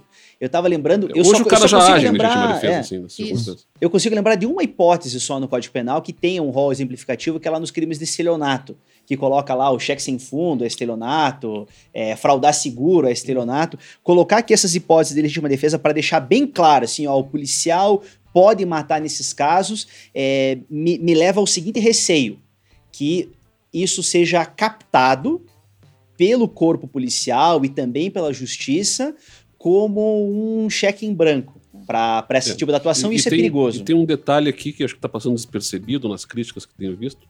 É, o inciso segundo fala que o agente policial de segurança pública que previne agressão e risco de agressão, a vítima mantida refém durante a prática de crimes, age em legítima defesa. Mas por que tem que ser o agente policial de segurança pública? Qualquer pessoa. Qualquer pessoa. Claro, é Qualquer pessoa. Então, na verdade, é, é, pode, pode haver até um prejuízo aqui para outras Sim. pessoas que uhum. intervêm, dizendo, não, mas você não está é. dentro do rol da, dos que estão legitimados. No estado de necessidade tem uma regra interessante que diz que aquele que tem o dever legal de enfrentar o perigo não pode alegar uhum. o estado de necessidade, é, mostrando aqui que de nenhuma forma os agentes de segurança pública possuem algum benefício legal. Na verdade, a gente sempre precisa agir com um critério mais rigoroso na hora de analisar, porque eles são especialistas. Então, nesse ponto que o Chemin coloca é muito interessante. Uhum. Né? O, se eu estou tentando é, é, liberar um refém, eu vou ter uma margem muito maior de tolerância é, do que o agente de segurança pública e tem um, um, os as, as regras dele de enfrentamento, é, as rules of engagement foi são para mais... atender politicamente a bandeira de campanha do Bolsonaro. Ah, sim. Né? Da bancada da bala. É, é. para dar uma a retaguarda que da estamos, estamos agindo aí conforme... Mas, Rodrigo, eu tenho uma pergunta, para todos, na verdade. É, a figura inclusive defendida pelo governador do Rio de Janeiro, de que snipers ficassem posicionados estrategicamente e se encontrassem lá um, um, um bandido no meio da favela andando com uma, um fuzil, por exemplo, eles pudessem abater, é o termo dele, né? Abater, atirar na cabecinha, né? Uhum. Como ele falou, dessas pessoas. É, e aí estaria enquadrado provavelmente no parágrafo único, inciso 1, porque ele estaria ali prevenindo injusta ou iminente agressão. Sim ou não? Porque se Não. sim, isso seria um caso que a gente poderia Não, falar ali de o- autorização de abate, né? Não, não me parece que essas alterações alcancem essa proposta aí do, do Rio de Janeiro, lá do, do, do Witzel, né? Que aqui fala em conflito armado ou risco iminente de conflito armado. Pressupõe o. Tá, tá trabalhando com o cara que tá subindo o morro, recebendo tiro lá de cima, tá pensando nisso aqui. Não nesse, nesta hipótese do sniper a 10 km de distância, confortavelmente mirando, o cara andando lá e eu vou lá e atiro. Não, é- não, isso aqui não tá dentro desse contexto. Eu acho que essa possibilidade do sniper, ela não é legítima.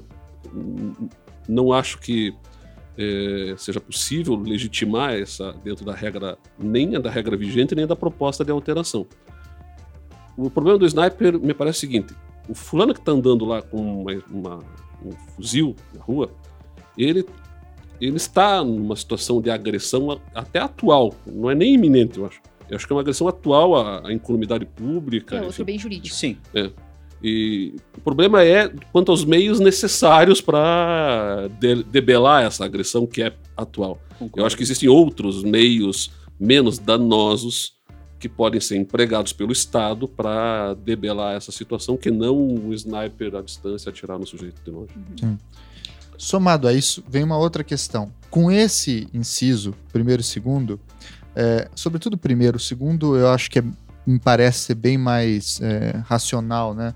Agora, o primeiro, eu fico pensando, não estaria, digamos, o Estado brasileiro desistindo da ideia de persecução penal e aceitando que o combate à criminalidade, sobretudo que é quem ele está pensando aqui, é no caso das favelas do Rio de Janeiro, é um estado de guerra explícito?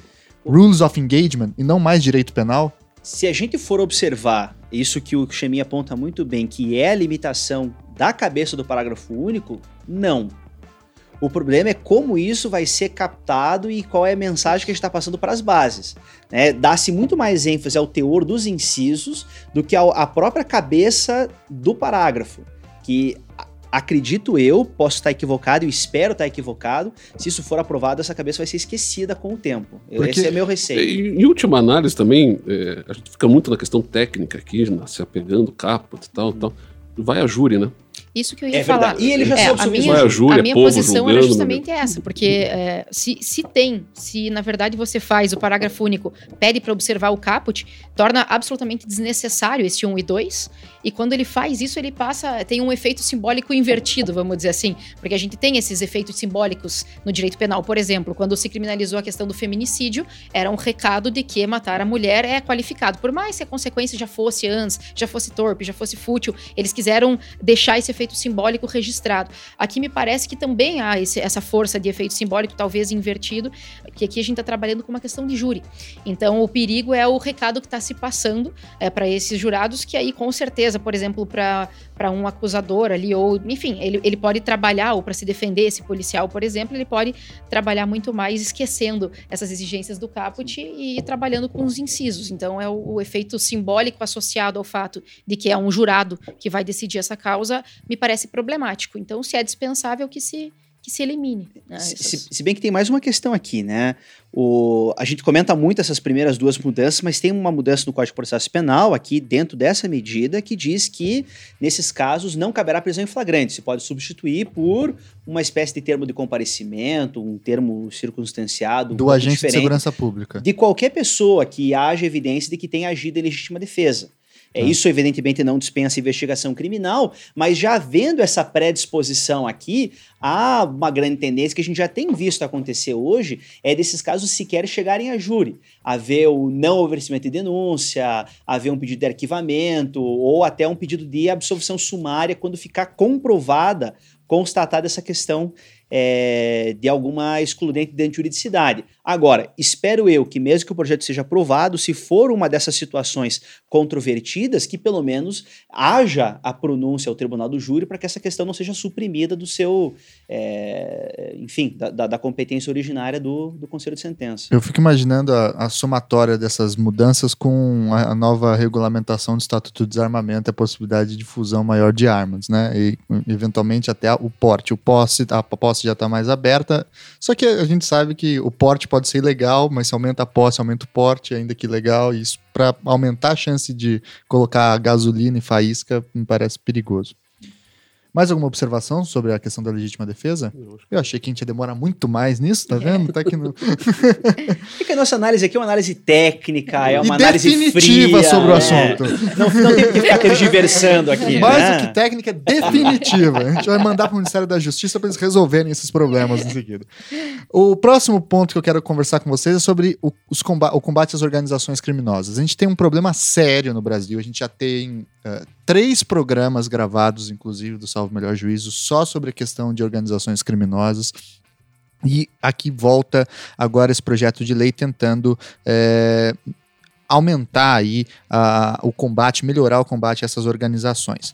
Bom, aqui tem algumas questões uh, sobre o projeto de lei. Tem uma questão que eu particularmente eu acho perda de tempo ficar muito nos, na, nos meandros, vocês fiquem à vontade se acharem interessante, que muita gente reclamou porque a lei prevê lá escrito primeiro comando da capital e amigo dos amigos e assim por diante, seguindo, e aqui está muito claro a mão do Sérgio Moro e da sua influência, seguindo a influência do Código Penal italiano, que prevê lá também explicitamente o nome da Camorra né, e outras entidades da máfia italiana. Eu não tenho tanto problema com isso, ainda que eu entenda que seja problemático em termos de técnica legislativa, porque o direito penal tem que ser o mais abstrato possível, etc, etc. Agora, o problema é, que me parece ser mais interessante que a gente possa pensar é que o projeto endurece o regime de cumprimento de pena para membros que são vinculados a organizações criminosas, e isso me parece que aumenta a fricção e joga gasolina a favor dessas organizações criminosas, né? Porque se nós lembrarmos de maio de 2006, quando o PCC foi às ruas e fez aquele caos em São Paulo, o start foi exatamente a inserção de membros do, do PCC em, em, RDD, em regime disciplinar diferenciado, e a transferência para presídios de segurança máxima. Então, me parece que isso, em vez de combater a organização criminosa com inteligência, tende a aumentar o conflito entre Estado e organizações criminosas. O que, que vocês acham disso? Bom, eu queria iniciar pela, pela referência à inserção da primeiro comando da capital, comando vermelho, família do norte, essas, essas coisas todas, e um pouquinho além, se você me permitir, uhum. porque tem uma redação aqui que está muito ruim, muito ruim, em comparação com a lei hoje vigente. A lei hoje dá um conceito de organização criminosa e ela é um conceito alternativo, ou é, praticando infrações quatro pessoas né, com divisão de tarefas, do mesmo jeito que está redigido aqui, para infrações cujas penas máximas sejam superiores a quatro anos, a lei de hoje diz ou sejam de caráter transnacional. A proposta, do jeito que ela está colocada aqui, ela tira esse ou. É, parece cumulativo. Ela, ela insere, insere um inciso segundo, sejam de caráter transnacional, e aí sim vem o ou. Ou se valem de violência ou força de intimidação, de vínculo associativo, é, tais como o primeiro comando da capital, comando vermelho, enfim, daí vem essas questões todas. É, tecnicamente está muito ruim essa redação aqui, porque dá a impressão que é cumulativo, quando sempre foi alternativo. Se vier a passar assim, vai diminuir a, o alcance de compreensão do quando é que eu estou diante de uma organização criminosa e não aumentar. Não vai alargar, vai diminuir. Vai diminuir mais ainda quando eu acrescento estas referências a primeiro comando da capital, comando vermelho e tal, isso passa a ser um requisito adicional em alguns momentos. Me parece que, é, diferente da, pro, do, da proposta, que é ampliar o alcance, vai diminuir o alcance é, do, do, espectro de pessoas que pode se encaixar tecnicamente no conceito de organização criminosa. De qualquer forma, é, é, simbólico, segue, como se falou, o Código de Processo Penal Italiano, artigo 416 bis, né? Do Código de Processo Penal Italiano, que fala em organização mafiosa, fala na camorra especificamente. É uma técnica mais de comunicação do que propriamente qualquer outra coisa, com uma potencialidade de diminuir o alcance em comparação à legislação que hoje já, já é vigente. Quanto à questão do regime inicial fechado, que ele prevê também para, para a organização criminosa, O Supremo já se debruçou sobre essas questões em vários momentos, dizendo da inconstitucionalidade de regimes iniciais fechados ou integrais fechados. A Lei dos Crimes Hediondos, em 1990, previa originariamente regime integral fechado. Isso durante 15 anos foi assim. O Supremo, durante 15 anos, disse que era constitucional isso. Até que ele muda a interpretação, se não me falha a memória, em 2006, é, para dizer que é inconstitucional, dizendo que fere o princípio da individualização da pena. Aí o legislador muda a lei dos crimes hediondos para dizer, então, então se não é integral fechado, é pelo menos inicial fechado. Isso em 2017. Sete. 2007. 2007. E aí o Supremo, em 2012, se não me falha a memória, disse que isso também é inconstitucional. O regime inicial fechado. E de lá para cá ele vem dizendo que é inconstitucional toda e qualquer lei que preveja regime inicial fechado. Porque entende que fere o princípio da individualização da pena. Primeiro, eu acho que tecnicamente a decisão do Supremo está errada. Eu acho que não fere individualização da pena isso aqui, porque se ferir, o artigo 33 também é inconstitucional. Que prevê regime inicial fechado para quem for condenado a pena superior a 8. Mas ele prevê que isso pode ser isso pode ser eventualmente ajustado se as circunstâncias judiciais Claro. ao E permitirem. aí, aí eu queria voltar no projeto do Moro. Primeiro, eu acho que não fere. As decisões do Supremo, historicamente, elas têm um apelo à ideia de individualização da pena que não me parece tecnicamente um ferimento desse princípio. Mas é o que o Supremo pensa, historicamente vem pensando de 2006 para cá, né? Do jeito que o Sérgio Moro colocou no projeto, ele tem umas brechas, né? Ele diz inicial, fechado, salvo você, e sempre tem um salvo você, salvo você, salvo você. Eu acho que é já pensando na questão da individualização da pena. Quer dizer, pode ser que o Supremo tenha que levar em conta esse salvo você, salvo você, salvo você, para não considerar inconstitucional. É um bom argumento. É, Né? a- Então eu Aqui- não sei como é que isso vai Eu- ser conduzido. Eu tenho algumas considerações é, sobre isso, que é uma coisa que eu, que eu venho estudando bastante. Primeiro que eu, eu concordo, ou pelo menos entendo esse raciocínio do Supremo em relação à individualização da pena pelo seguinte. O princípio de individualização da pena, ele é aplicado em momentos distintos. No primeiro momento, ele é aplicado, por exemplo, pelo legislador, quando ele faz uma individualização da pena, dando um mínimo e dando um máximo. Mas há necessidade de um segundo momento de individualização da pena, que vem justamente através do Poder Judiciário. Então, o que o Supremo vem apontando é: olha, sempre que eu ficar amarrado, eu, Poder Judiciário, ficar amarrado em relação a esse primeiro momento, vai haver uma inconstitucionalidade. Então, não pode, por exemplo, a lei vir e antecipar. Sempre no tráfico vai ser regime fechado, sempre vai ser. Porque existem casos e casos, traficantes e traficantes e assim por diante. Então, me parece uma violação a esse segundo momento de individualização da pena. E mais do que isso que eu queria apontar, que é uma coisa que pouca gente, inclusive, é, lembra, mas existem duas súmulas do Supremo Tribunal Federal, que é a 718 e a 719, que tratam justamente da possibilidade de alteração no regime inicial de cumprimento de pena, inclusive para um mais gravoso, desde que haja uma fundamentação idônea que não faça referência à gravidade em abstrato do crime, ou seja, mas sim à gravidade em concreto. Então a gente tem alguns parâmetros legais, mas a gente já tem a possibilidade, inclusive por súmula do Supremo, em alteração desses, desses guias, para, por exemplo, deixar alguém em regime fechado, mesmo que a lei recomendasse no aberto, desde que com uma fundamentação idônea remetida ao caso concreto. E o inverso também é verdadeiro, porque se eu admito uma fundamentação idônea para agravar a situação do réu, eu também me parece óbvio que eu, que eu posso fazer o menos. Então eu tenho súmulas do Supremo já para mexer nessa, nessa possibilidade E daquilo eu acho que ele de- incorpora isso no texto, né? Ele, salvo você, as circunstâncias previstas no 59 forem favoráveis, né? Salvo você, então, esses, essas brechas Mas que ele está que... fechando e abrindo. É, ele fecha, mas, mas ao mesmo tempo abre. É. Já pensando na discussão, eu acho. Uhum. Aqui foi, de certa forma, inteligente até, como, como, como estrutura Se legislativa. foi Pra tirar realmente esse o propósito, é, inconstitucionalidade. é bem interessante. É algo Eu não sei vai, se foi esse o propósito, é, vai, vai abrir, vai abrir É. a discussão. E é, é um argumento bacana, pode ser levantado É. depois pelo, é, pela PGR, pela AGU, enfim. Mas eu volto à pergunta: vocês acham que estruturalmente isso ajuda a combater organizações criminosas do porte, do PCC, etc, etc? Em certa medida, eu acho que sim. Hoje, uma, porta, uma certa porta giratória no sistema penitenciário. O sujeito entra e sai muito rápido. Ele entra e sai toda hora. Porque as condenações são apenas não muito altas e com, com um regime de progressão muito facilitado. O cara entra e sai, entra e sai, entra e sai. E isso facilita. A proposta ela visa, ó, vamos conter um pouco mais a- esse tipo de criminalidade, que é uma criminalidade muito diferenciada. Né? A gente tem que levar em conta que é uma criminalidade. Não estamos falando aqui de furto de galinha, estamos falando aqui de, de criminosos Não, elevado de... potencial. Exatamente. Seria muito interessante é, quando essa, quando isso for apresentado de fato como mensagem no Congresso Nacional, ver o ofício que vai acompanhá-lo, que normalmente ele é, ele é acompanhado com dados estatísticos.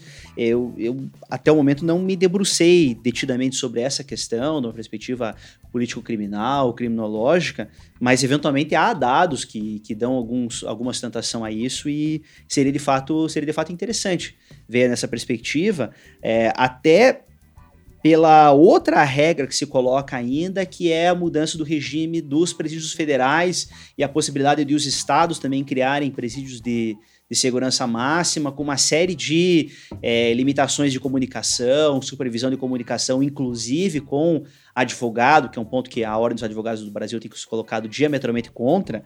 É, acredito que tudo isso tem que ser analisado, ainda que as propostas tenham sido separadas, tudo isso deve ser visto de forma integral. É, o, o, objetivo é, ao mesmo tempo que está se endurecendo as penas é, de quem pertence a organizações criminosas e permitindo, como o Chimin colocou anteriormente na questão da negociação, que uma série de pessoas tenham esse primeiro contato com o sistema penitenciário, ao mesmo tempo melhor regular a vida de quem está lá. É porque o, o, a grande questão, pelo menos o que me. a, a memória que eu tenho, é que boa parte dessas organizações começaram com o objetivo de que houvesse cumprimento efetivo da lei de execuções penais e a partir dali foram expandindo o PCC, PCC especificamente, né? Depois aí foi para o tráfico de drogas Sim. e para outros esquemas. Mas é, é, essa é uma questão Tendo um controle mais é, forte, a gente não pode esquecer que de uma forma ou outra, a gente tem visto agora essa situação no Ceará, mas de uma forma ou outra são organizações que estão sob a custódia do Estado. Então, a maneira como o Estado vai regulamentar isso, como é, vai ser feito o investimento na carreira do agente penitenciário, é, para que haja uma regulamentação, evitar desvio de função, etc. Tudo isso é, é fundamental. É, é, essas são medidas que efetivamente estão ligadas a, ao, ao controle dessas organizações. E organizações que, quanto especificamente o PCC, o Comando Vermelho tem uma outra lógica, mas quanto mais aumenta a população carcerária, melhor para eles. Claro. De, no atual modelo, né? Ah. Aí, aí tem uma, uma preocupação que eu acho que seguramente o Sérgio Moro vai tomar, tô fazendo uma ilação aqui, mas enfim, conhecendo mais ou menos o perfil, tem que mexer no, no modelo de gestão do sistema Prisional, penitenciário. Sem dúvida. Se fizer só isso aqui e não mexer, aí estou de acordo com você, vai, vai ser mão de obra mão barata para ampliar. Essa é a questão, por que ele não trouxe isso Estado, nesse projeto? Né? Não, mas que não é de projeto de lei, isso não depende do projeto de lei, depende do, do investimento de dinheiro no sistema penitenciário, de ampliação do sistema e de, de, de reassunção de controle do sistema por parte do Estado. Né? O Estado largou mão né? em vários lugares. Se bem que é uma diferença gritante, é difícil falar de Brasil, né? Você pega Ceará é uma realidade, Paraná é outra Sim. completamente diferente. Mas eu, falo, eu volto para o ponto que podia ser em projeto de lei, porque ele, como poder executivo, ele pode pedir aumento de gasto orçamentário, né? É verba, eu acho que a verba né? já existe. Para criar fundo, para fazer é... um projeto de aumento de inteligência. O Tribunal de Contas da União tem um relatório muito interessante, fez uma auditoria ano passado, uh, perdão, ano passado, não, 2017, é, fazendo um levantamento dessa questão orçamentária na, no sistema penitenciário para identificar o seguinte. O Supremo, até alguns anos atrás, declarou estado de coisas inconstitucional e obrigou os Estados-membros a gastar um dinheiro que historicamente vinha sendo represado no, no, no Ministério da Justiça. É, simplesmente não se gastava o dinheiro. Existe uma verdadeira fortuna acumulada de que dinheiro. É o FUNPEN. O Fundo Penitenciário Nacional, que serve justamente para ampliar as estruturas do sistema, que durante praticamente todo o governo do PT, desde o primeiro governo do Lula, não foi gasto. Não foi gasto, ele foi retido para gerar superávit primário em alguma medida, dentro de uma política que era uma política de desencarceramento é, da população, que então não interessava aumentar o sistema penitenciário, porque não teria o argumento para desencarcerar. Esse dinheiro não foi gasto. Até o Supremo disse, é inconstitucional essa situação. Gastem o dinheiro. No acordo do Supremo está escrito isso. Gastem o dinheiro. Aí, que, que já era o governo Temer, nessa época, o Temer disse, bom, então disponibiliza o dinheiro para os governadores. E o que fizeram os governadores? Ficaram olhando. Simplesmente não apresentaram projetos capazes de gastar um dinheiro que estava disponibilizado. Então esse dinheiro já existe, e só precisa ser gasto. E houve também uma tentativa, se não me falha a memória, de usar esse dinheiro para melhoramento da polícia, né? Compra de armas, etc. É, é, um, é um dinheiro que, que existe, está disponibilizado, basta que se tenha os projetos, é culpa dos governadores. Porque como é estadualizada a coisa, né? Os governadores é que não têm projetos, iniciativas para melhoria dos sistemas. Que não é só a questão de construção de novos estabelecimentos. Tem que pegar os estabelecimentos que nós temos e, de fato, assumir, assumir o, controle o, controle deles, que claro. foi, foi completamente perdido. Sim. Sim.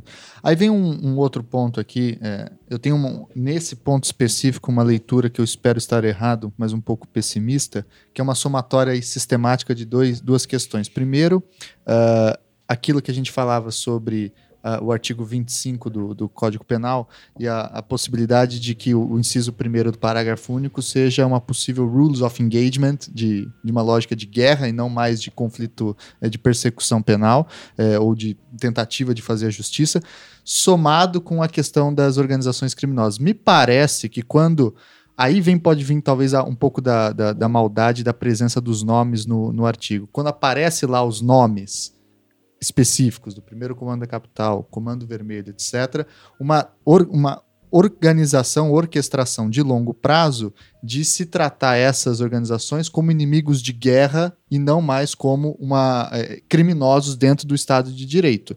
Me parece que é uma cópia, não cópia, mas uma inspiração do que aconteceu com as Farc na Colômbia, por exemplo, né? E isso me parece, repito, que tem potencialidade de aumentar a violência do que diminuir a violência. Eu não sei o que, que, vocês acham com relação a isso. Eu tenho algum receio, sabe, do jeito como se ataca essas organizações criminosas com mais violência, porque elas respondem com muita violência e elas vivem de mais violência, inclusive, né? Porque elas vivem de quem? De filhos que os pais eram do crime e morreram, né? De vizinhos que eram, foram mortos e aí o outro também entra pro crime, desse impacto é, global e, e consequencialista no, na, nas periferias do Brasil. Não sei se vocês estão de acordo ou não com, com essas questões. Olha, a situação é extremamente complexa, delicada, e a gente sempre tem um olhar direcionado para o problema do Rio de Janeiro, né? Sim. onde a coisa é, é mais visível. O Rio de Janeiro passou por uma intervenção federal e ficou muito próximo de um estado de exceção em alguns momentos ali, da necessidade de estabelecer um estágio de sítio até, ou coisa que vale, e não seria surpresa se não viesse amanhã ou depois a ser necessário uma intervenção um pouco mais eh, potente por parte do Estado, porque a situação ali, de fato, ela é, ela é completamente caótica, é, é, é uma realidade que a gente está aqui em Curitiba, não consegue, às vezes, dimensionar. Sim. É muito próximo de um estado de guerra. Eu não estou dizendo que isso legitima a atuação do Estado nesse, nesse, nesse contexto, mas é uma situação que realmente não sei como se vai debelar. É, porque o que mais me assusta é que parcelas da população que vivem nesses locais de muito conflito, e isso é muito comum, não é uma exceção da exceção, e muitas vezes tem mais medo da polícia do que dos bandidos, né? Pela forma de conflito muito violento. não sei se é verdadeiro né? isso, Tiago. Porque esses caras estão simplesmente proibidos de dizer que o medo deles é em relação ao crime. Se repare, em todas as vezes que ocorrem mortes em uh, favelas, ocorreu agora recentemente, para a gente dar uma questão. Uma chacina de é. 13 pessoas? Não, não, não é nem dessa que estou falando. Na verdade, foi ontem. Essa foi mais um tempo, né? mas aconteceu ontem. Se ontem, agora, os ouvintes aí levam em conta um, um delay, né? É, de uma morte de uma criança no, no Rio de Janeiro, onde a mãe está dizendo foram policiais a paisana. E todas as vezes que morre um civil, você vai ver sempre o familiar acusando a polícia, ou o policial fardado ou o policial paisana. Repare, eu nunca vi, não me lembro de ter visto, a mãe dizendo que foi o traficante do morro quem atirou. Ah, sim. Porque é proibido dizer que foi o traficante claro. que atirou. Porque se ela disser que foi o traficante que atirou, meu amigo, ela é a próxima a ser morta. Então há uma lei de silêncio, uma lei de omertá que impera nesses ambientes, onde o povo vive numa situação de absoluta intimidação pelo tráfico, numa situação de absoluto caos, onde o, a corrupção policial campeia, as milícias, que inclusive estão no projeto também projeto. ali referidas, né, é, também é, são hoje verdadeiras organizações criminosas, mesclando Estado com policial. Com... Então, é uma situação que realmente é, a gente não consegue antever uma solução a, a, a curto ou médio prazo. E eh, são tentativas essas, me parecem, tentativas de tentar estabelecer uma mecânica de eh, reassunção de controle estatal em áreas que hoje foram dilaceradas por essas organizações criminosas e a população que lá vive, vive sob um medo constante, seja da polícia, não estou dizendo que não tenha, abusos policiais, é evidente que existe, mas não só da polícia. Sim. Também a gente não pode esquecer que o- a intimidação decorre. Especialmente é, da- das organizações das organizações criminosas. Né? Aí vem o- um último ponto do que eu acho que para a gente apresentar no debate, que aí seria a especialidade do Sérgio Moro, e eu quero ver qual foi a finesse da tratativa dessas mudanças no projeto, que é o combate à corrupção. Né? Ele, enfim, alçou a sua fama, sobretudo em virtude da Lava Jato, mas também antes teve o caso do Banestado, enfim, é, atacando questões de corrupção. O que, que o projeto traz de melhoramento no enfrentamento desse problema é, tão grave quanto das organizações criminosas, mas que não gera tanto sangue, portanto não gera tanta imprensa ou mídia, salvo talvez nesses últimos anos, né? É, o que, que vocês veem de mudanças positivas e de problemas que estão nesse projeto, nessa questão? sem fazer juízo de valor, né? Melhoramento, análise de que é positivo ou negativo, é, pressupõe aqui um juízo de valor. E O juiz de valor é no sentido de que quem rouba dinheiro público tem mais que se ferrar. Esse é o meu juízo de valor. quem rouba dinheiro público e quem é acusado de roubar dinheiro Quem público. rouba. São coisas diferentes, né? É, veja, existem aqui algumas questões referentes à pena, é, que estabelece regime, regime obrigatório fechado para para aqueles que praticam os crimes de peculato, corrupção ativa, corrupção passiva. Existem algumas questões dentro da investigação criminal que permitem infiltra- infiltração de agentes, questões de captação ambiental, etc. Não sei se eu estou esquecendo alguma coisa aqui, Não, essa Marion. Whistleblower. Uma, uma alteração. Whistleblower. É, né? whistleblower Whistleblower, que é o informante do bem, alguém que está dentro da organização Sim. estatal, tem notícia e pode comunicar essa notícia sem o risco de sofrer represálias dentro da estrutura do E Estado. mediante paga. É, com uma perspectiva de recompensa, o que aí é questionável. Né? Questionável.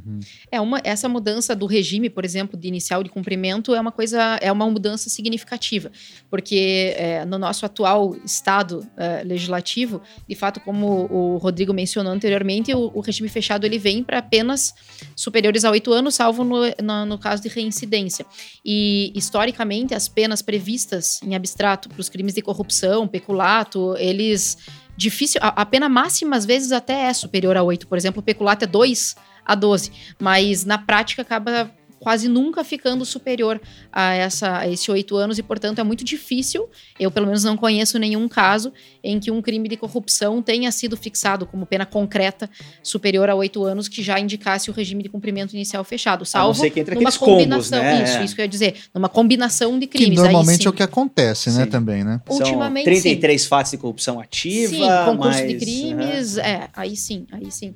Mas isso, é, é, um crime isolado agora já seria capaz de conduzir a um regime inicial fechado pela proposta. Então, também sem emitir um juízo de valor se eu sou a favor ou contra isso, o fato é que isso seria uma modificação significativa, não é apenas uma alteração, enfim, aqui, aqui há uma alteração em, em prática. né? Agora, uma questão que chama atenção é o fato de algumas alterações não serem dirigidas a essas, é, esses crimes de corrupção, mas que podem também alcançá-los, como as disposições referentes às organizações criminosas. né?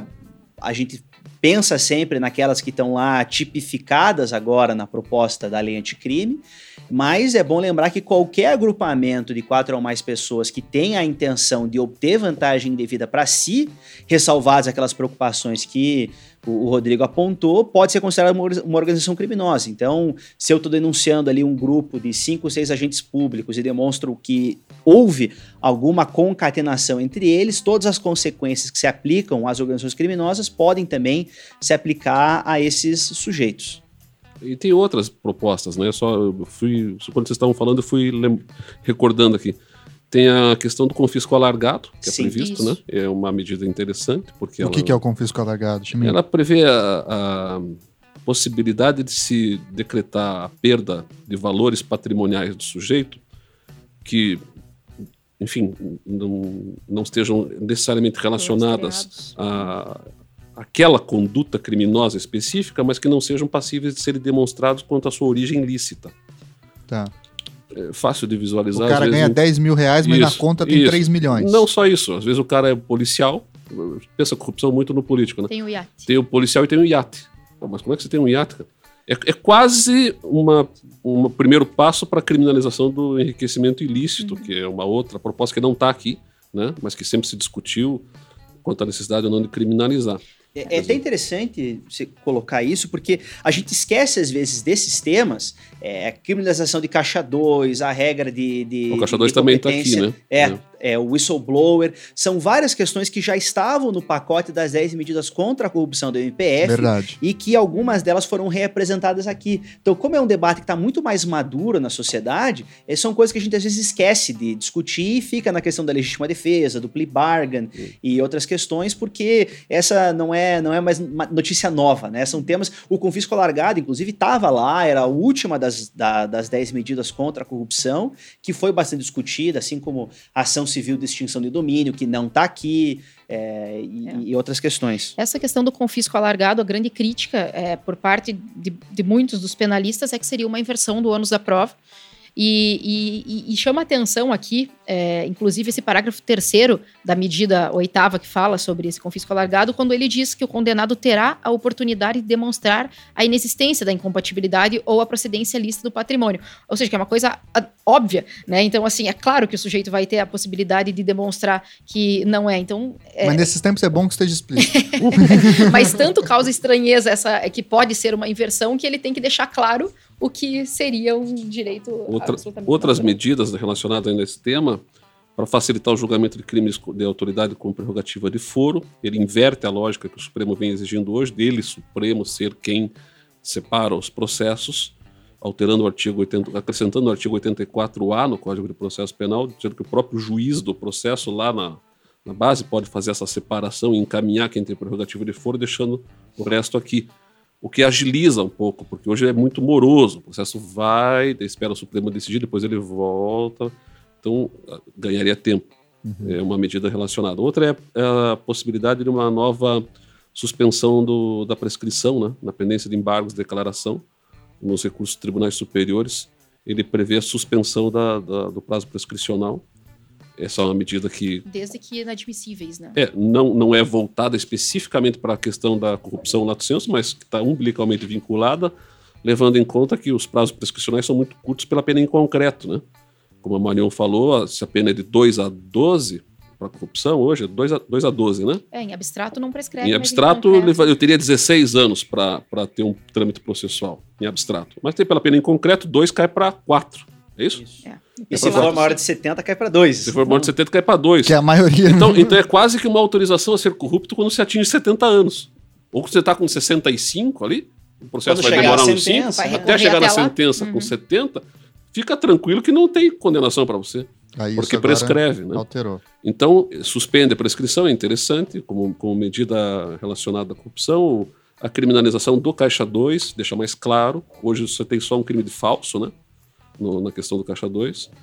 O que mais que Teve uma alteração que não é exatamente contra é, em relação só à corrupção, mas que para mim é um problema, a gente acabou não comentando, que é a questão da mudança dos, dos embargos infringentes, que agora ah, limita sim. só na questão é, de absolvição. Tô, eu acho que não é inadequado. Isso é, é, isso é bastante equivocado. Diminui Embora, o alcance, né? Isso, diminuiu significativamente, né? É, se, não, não se tiver divergência também... quanto a nulidade, se tiver divergência quanto a dosimetria, é. dosimetria, que é uma das principais causas uhum. hoje, que faz subir recurso especial. E que altera o regime, altera essa área, a sabe melhor que ninguém. Claro. Uhum.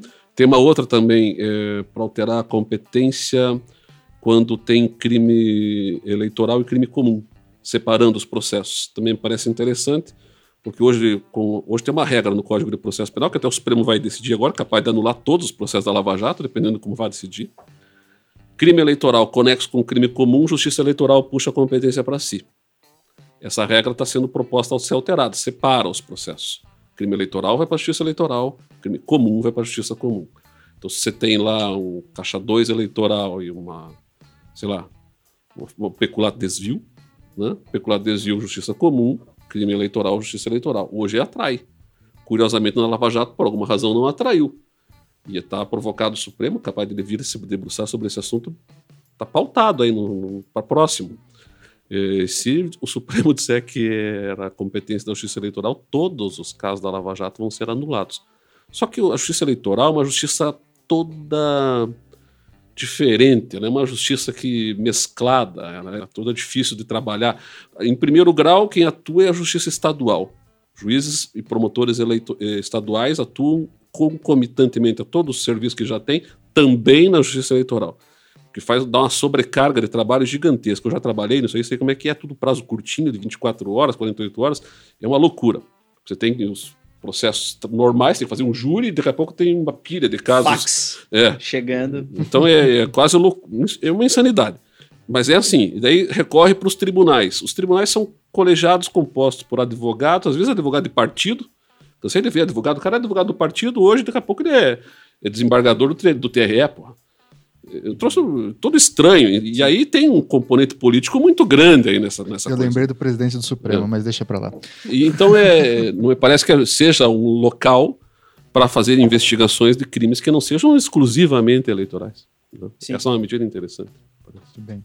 E a questão do Caixa 2 tem um último tópico. A gente fez um programa, inclusive, né, que a gente tratou Sim, de algumas dessas questões.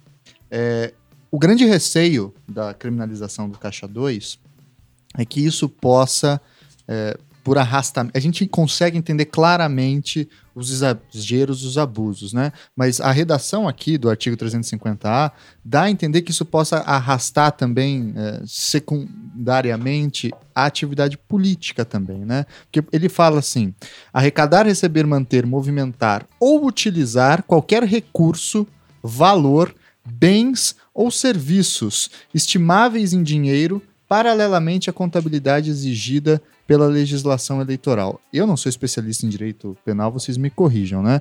Mas eu consigo imaginar, por exemplo, um grupo de pessoas é, que sejam vinculadas à publicidade ou que tenham sejam criativos e queiram apoiar uma candidatura.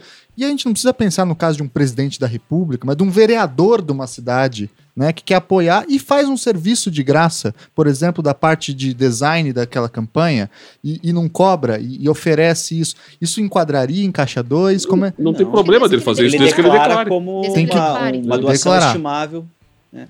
O- Não o- tem o risco, então, de, por exemplo, sair para o, o candidato sair para almoçar com o empresário e isso cair como caixa 2 porque o empresário pagou a conta do almoço. Porque essa era uma aí outra já entra questão. outra questões de compliance e, e É. a É, possibilidade de você aceitar é, é, doações de, Eu de pequeno eu- médio valor. Veja, eu consigo entender e sou a favor da criminalização do caixa 2 em- nesses casos gigantescos, cara, Uhum. os caras lavam dinheiro por baixo do pano. Mas quando vai para essas minúcias de serviços é, É, estimáveis. isso é o já quase caixa 3 que eles chamam às vezes, né?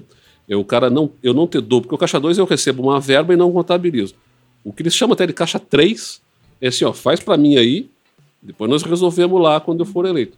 Mas agora, você, por exemplo, você é dono do posto de, de combustível, dá combustível aí pro povo aí sem que se contabilize isso, não precisa me dar dinheiro, só o combustível em si, depois a gente A ac- ausência acerta. do registro aí sim pode É. ser. Se, se não tiver nenhum registro sobre isso, aí pode cair nesse, nesse artigo. O, o grande problema da criminalização do caixa 2, a- aí aqui é é uma, é uma questão muito mais somado é, ao financiamento teórica. privado, né? Que tá É. proibido. É, é uma questão técnica, tá? É, a crítica que eu tenho é muito semelhante à crítica à criminalização do enriquecimento ilícito de servidor público. Porque a conduta em si não tem um desvalor de resultado, pode até ter um desvalor de ação. Ela, na verdade, é um ato preparatório ou indicativo de um outro ato ilícito que foi praticado, que eu não sei bem qual é, que eu não consigo demonstrar, e aí eu consigo punir o indicativo disso. Então, é, o Caixa 2 foi utilizado como uma forma de corrupção. Então, existe um ato de corrupção que eu não consigo bem é, comprovar, e aí eu puno o Caixa 2. Ou houve Caixa 2 para lavagem de dinheiro. Eu não consigo entender bem como o dinheiro foi lavado, e aí eu puno o Caixa 2. É muito semelhante à questão do enriquecimento ilícito do servidor público. Eu não sei qual foi o ato de corrupção, eu sei que ele tem um padrão de vida que é incompatível com é, é, os, Na os meios eu vou ilícitos, e, e aí você acaba antecipando ou mudando o foco da punição para não para deixar o sujeito impune. É, eu entendo qual que é o objetivo político-criminal disso, mas é, dogmaticamente ele me soa como algo bastante esquisito. Muito bem, então eu queria agradecer imensamente o Rodrigo Cheminha, Marion Bar e o meu grande amigo Guilherme Luquezzi pela aula e pela análise aí detalhada dos efeitos e dos, das questões do pacote anticrime aí do Ministério da Justiça. Lembrando, é um anteprojeto, isso vai ser inteiramente retalhado no Congresso. E ainda tem depois o controle de constitucionalidade do Supremo Tribunal Federal. Então a gente está falando, realmente analisando um, um Embrião um, da embrião, né? Um, um projeto, literalmente, né? Mas não ainda o fato consumado de como será a alteração da legislação penal no Brasil tem muita coisa. Eu, eu, lembro um artigo que saiu recentemente no Jota do Felipe Recondo é, sobre o impacto desse projeto nas reformas da Previdência, que é a grande questão do governo é aprovar a reforma. Ele vai no sentido de que raramente, dificilmente isso, esse projeto vai interferir a aprovação da reforma da Previdência. Já temos um outro artigo do Matias Spector, é, o professor de Relações Internacionais da FGV, que saiu na Folha de São Paulo, de que o Congresso dos Estados Unidos, que agora é dominado pelos democratas, tem a tendência de vetar qualquer tratado comercial do Brasil com os Estados Unidos, se esse projeto for aprovado com a possibilidade da, do aumento da letalidade policial, o que joga ainda mais é, ingredientes no debate político sobre como vai se comportar depois os representantes no Congresso. Então a gente tem aí de fato um futuro aberto sobre essas questões.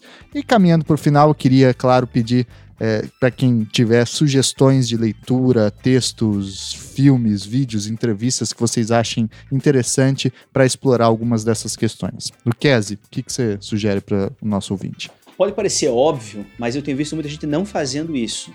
Para poder tratar desse tema, a primeira sugestão que eu tenho é leia o projeto de lei anticrime. Né? Seria interessante que ele tivesse linkado aqui é, e, e, leia, né? De fato, busque conhecer do que, que nós estamos tratando antes de poder fazer Como diria alguma Tebilu, crítica a respeito. Busque conhecimento. Exatamente. é, em paralelo a isso, eu lembro de ter visto uma análise muito interessante feita pelo professor Luiz Greco, que inaugurou agora, junto com a professora Luiz Estelito, uma coluna no J, Penal em Foco, e o artigo inaugural é exatamente falando sobre a questão, é, isso uma perspectiva absolutamente dogmática, a questão da legítima defesa.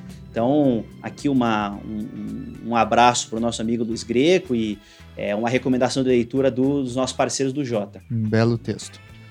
E aí, Marion, tem alguma sugestão? Bom, puxando a sardinha um pouco para o nosso lado, quem quiser seguir a página do IBDPE, a gente também está fazendo. É, o que, que, é o IBDPE? Instituto Brasileiro de Direito Penal Econômico. Muito e, bem. e isso, a gente também está fazendo aí semanalmente, diariamente, na verdade, comentários é, ponto a ponto dessas, é, dessas propostas. Então, quem quiser seguir, está nas redes sociais do IBDPE. Muito bem. Chamin, alguma sugestão? Não me sobrou leitura? nada. o projeto é muito novo e eu acho que o Luquez bem, bem destacou a necessidade de lerem o texto, isso é fundamental, ao invés de ficarem reproduzindo, às vezes, discursos por ouvir dizer, né? Sim. Me parece que até essa questão do Congresso norte-americano me, me, surpreendeu, essa tua informação aí. Vou, Quer dizer, vou, vou linkar o artigo é, do Matias Não, assustador, né? Quer dizer, a partir de uma narrativa em cima do texto, já se vendeu a ideia de que de fato vai ampliar a letalidade, o que eu não sei se necessariamente é verdadeiro. Até porque o projeto não prevê Até porque isso. O projeto, né? exatamente, o projeto ponto, tecnicamente não prevê isso. É, é, uma, é, uma, é uma narrativa. É, uma é. é um prognóstico. Então é interessante ler o projeto e eu acho que essas indicações dos, dos dois colegas aqui são bastante pertinentes. O, o, Greco é um excelente doutrinador, eu li esse artigo também, dogmaticamente muito interessante. Né? Ah, os comentários aí virão, seguramente, dos colegas. E, enfim, é muito cedo para apontar um material adicional em, em, cima de um projeto que faz o que? Tem um mês que está tá posto, né? 15 dias, é. eu acho, PDF. É. Muito bem. Eu tenho, como já disse várias vezes, a minha área não é direito penal, mas eu me preocupo às vezes com algumas questões de sociologia do direito, como até falei aqui um pouquinho. E eu lembro de ter escutado um podcast da Rádio Companhia, que é o podcast oficial da Companhia das Letras, sobre um livro que saiu recentemente do Gabriel, Gabriel Feltran, que é um, fez um doutorado em, em, sociologia, e o livro que saiu chama Irmãos, uma história do PCC, é, que explora também essa complexidade das organizações criminosas e me faz abrir a cabeça da necessidade do enfrentamento delas com muito mais inteligência do que eventualmente a gente prevê é, inicialmente, né? Não é aumentando munição nem vaga em presídio que a gente por vezes consegue desarticular é, uma organização tão violenta e tão perigosa quanto é o primeiro comando da capital. Além, é claro, escutem os outros programas do SMJ sobre esse assunto que a gente já falou bastante disso. Então, por fim, é, queria agradecer novamente a Marion, o Chemin e o Luquezzi. E aí no 3 vamos dar tchau pro nosso ouvinte. 3, 2, 1 e. tchau, tchau. tchau, tchau. tchau. tchau.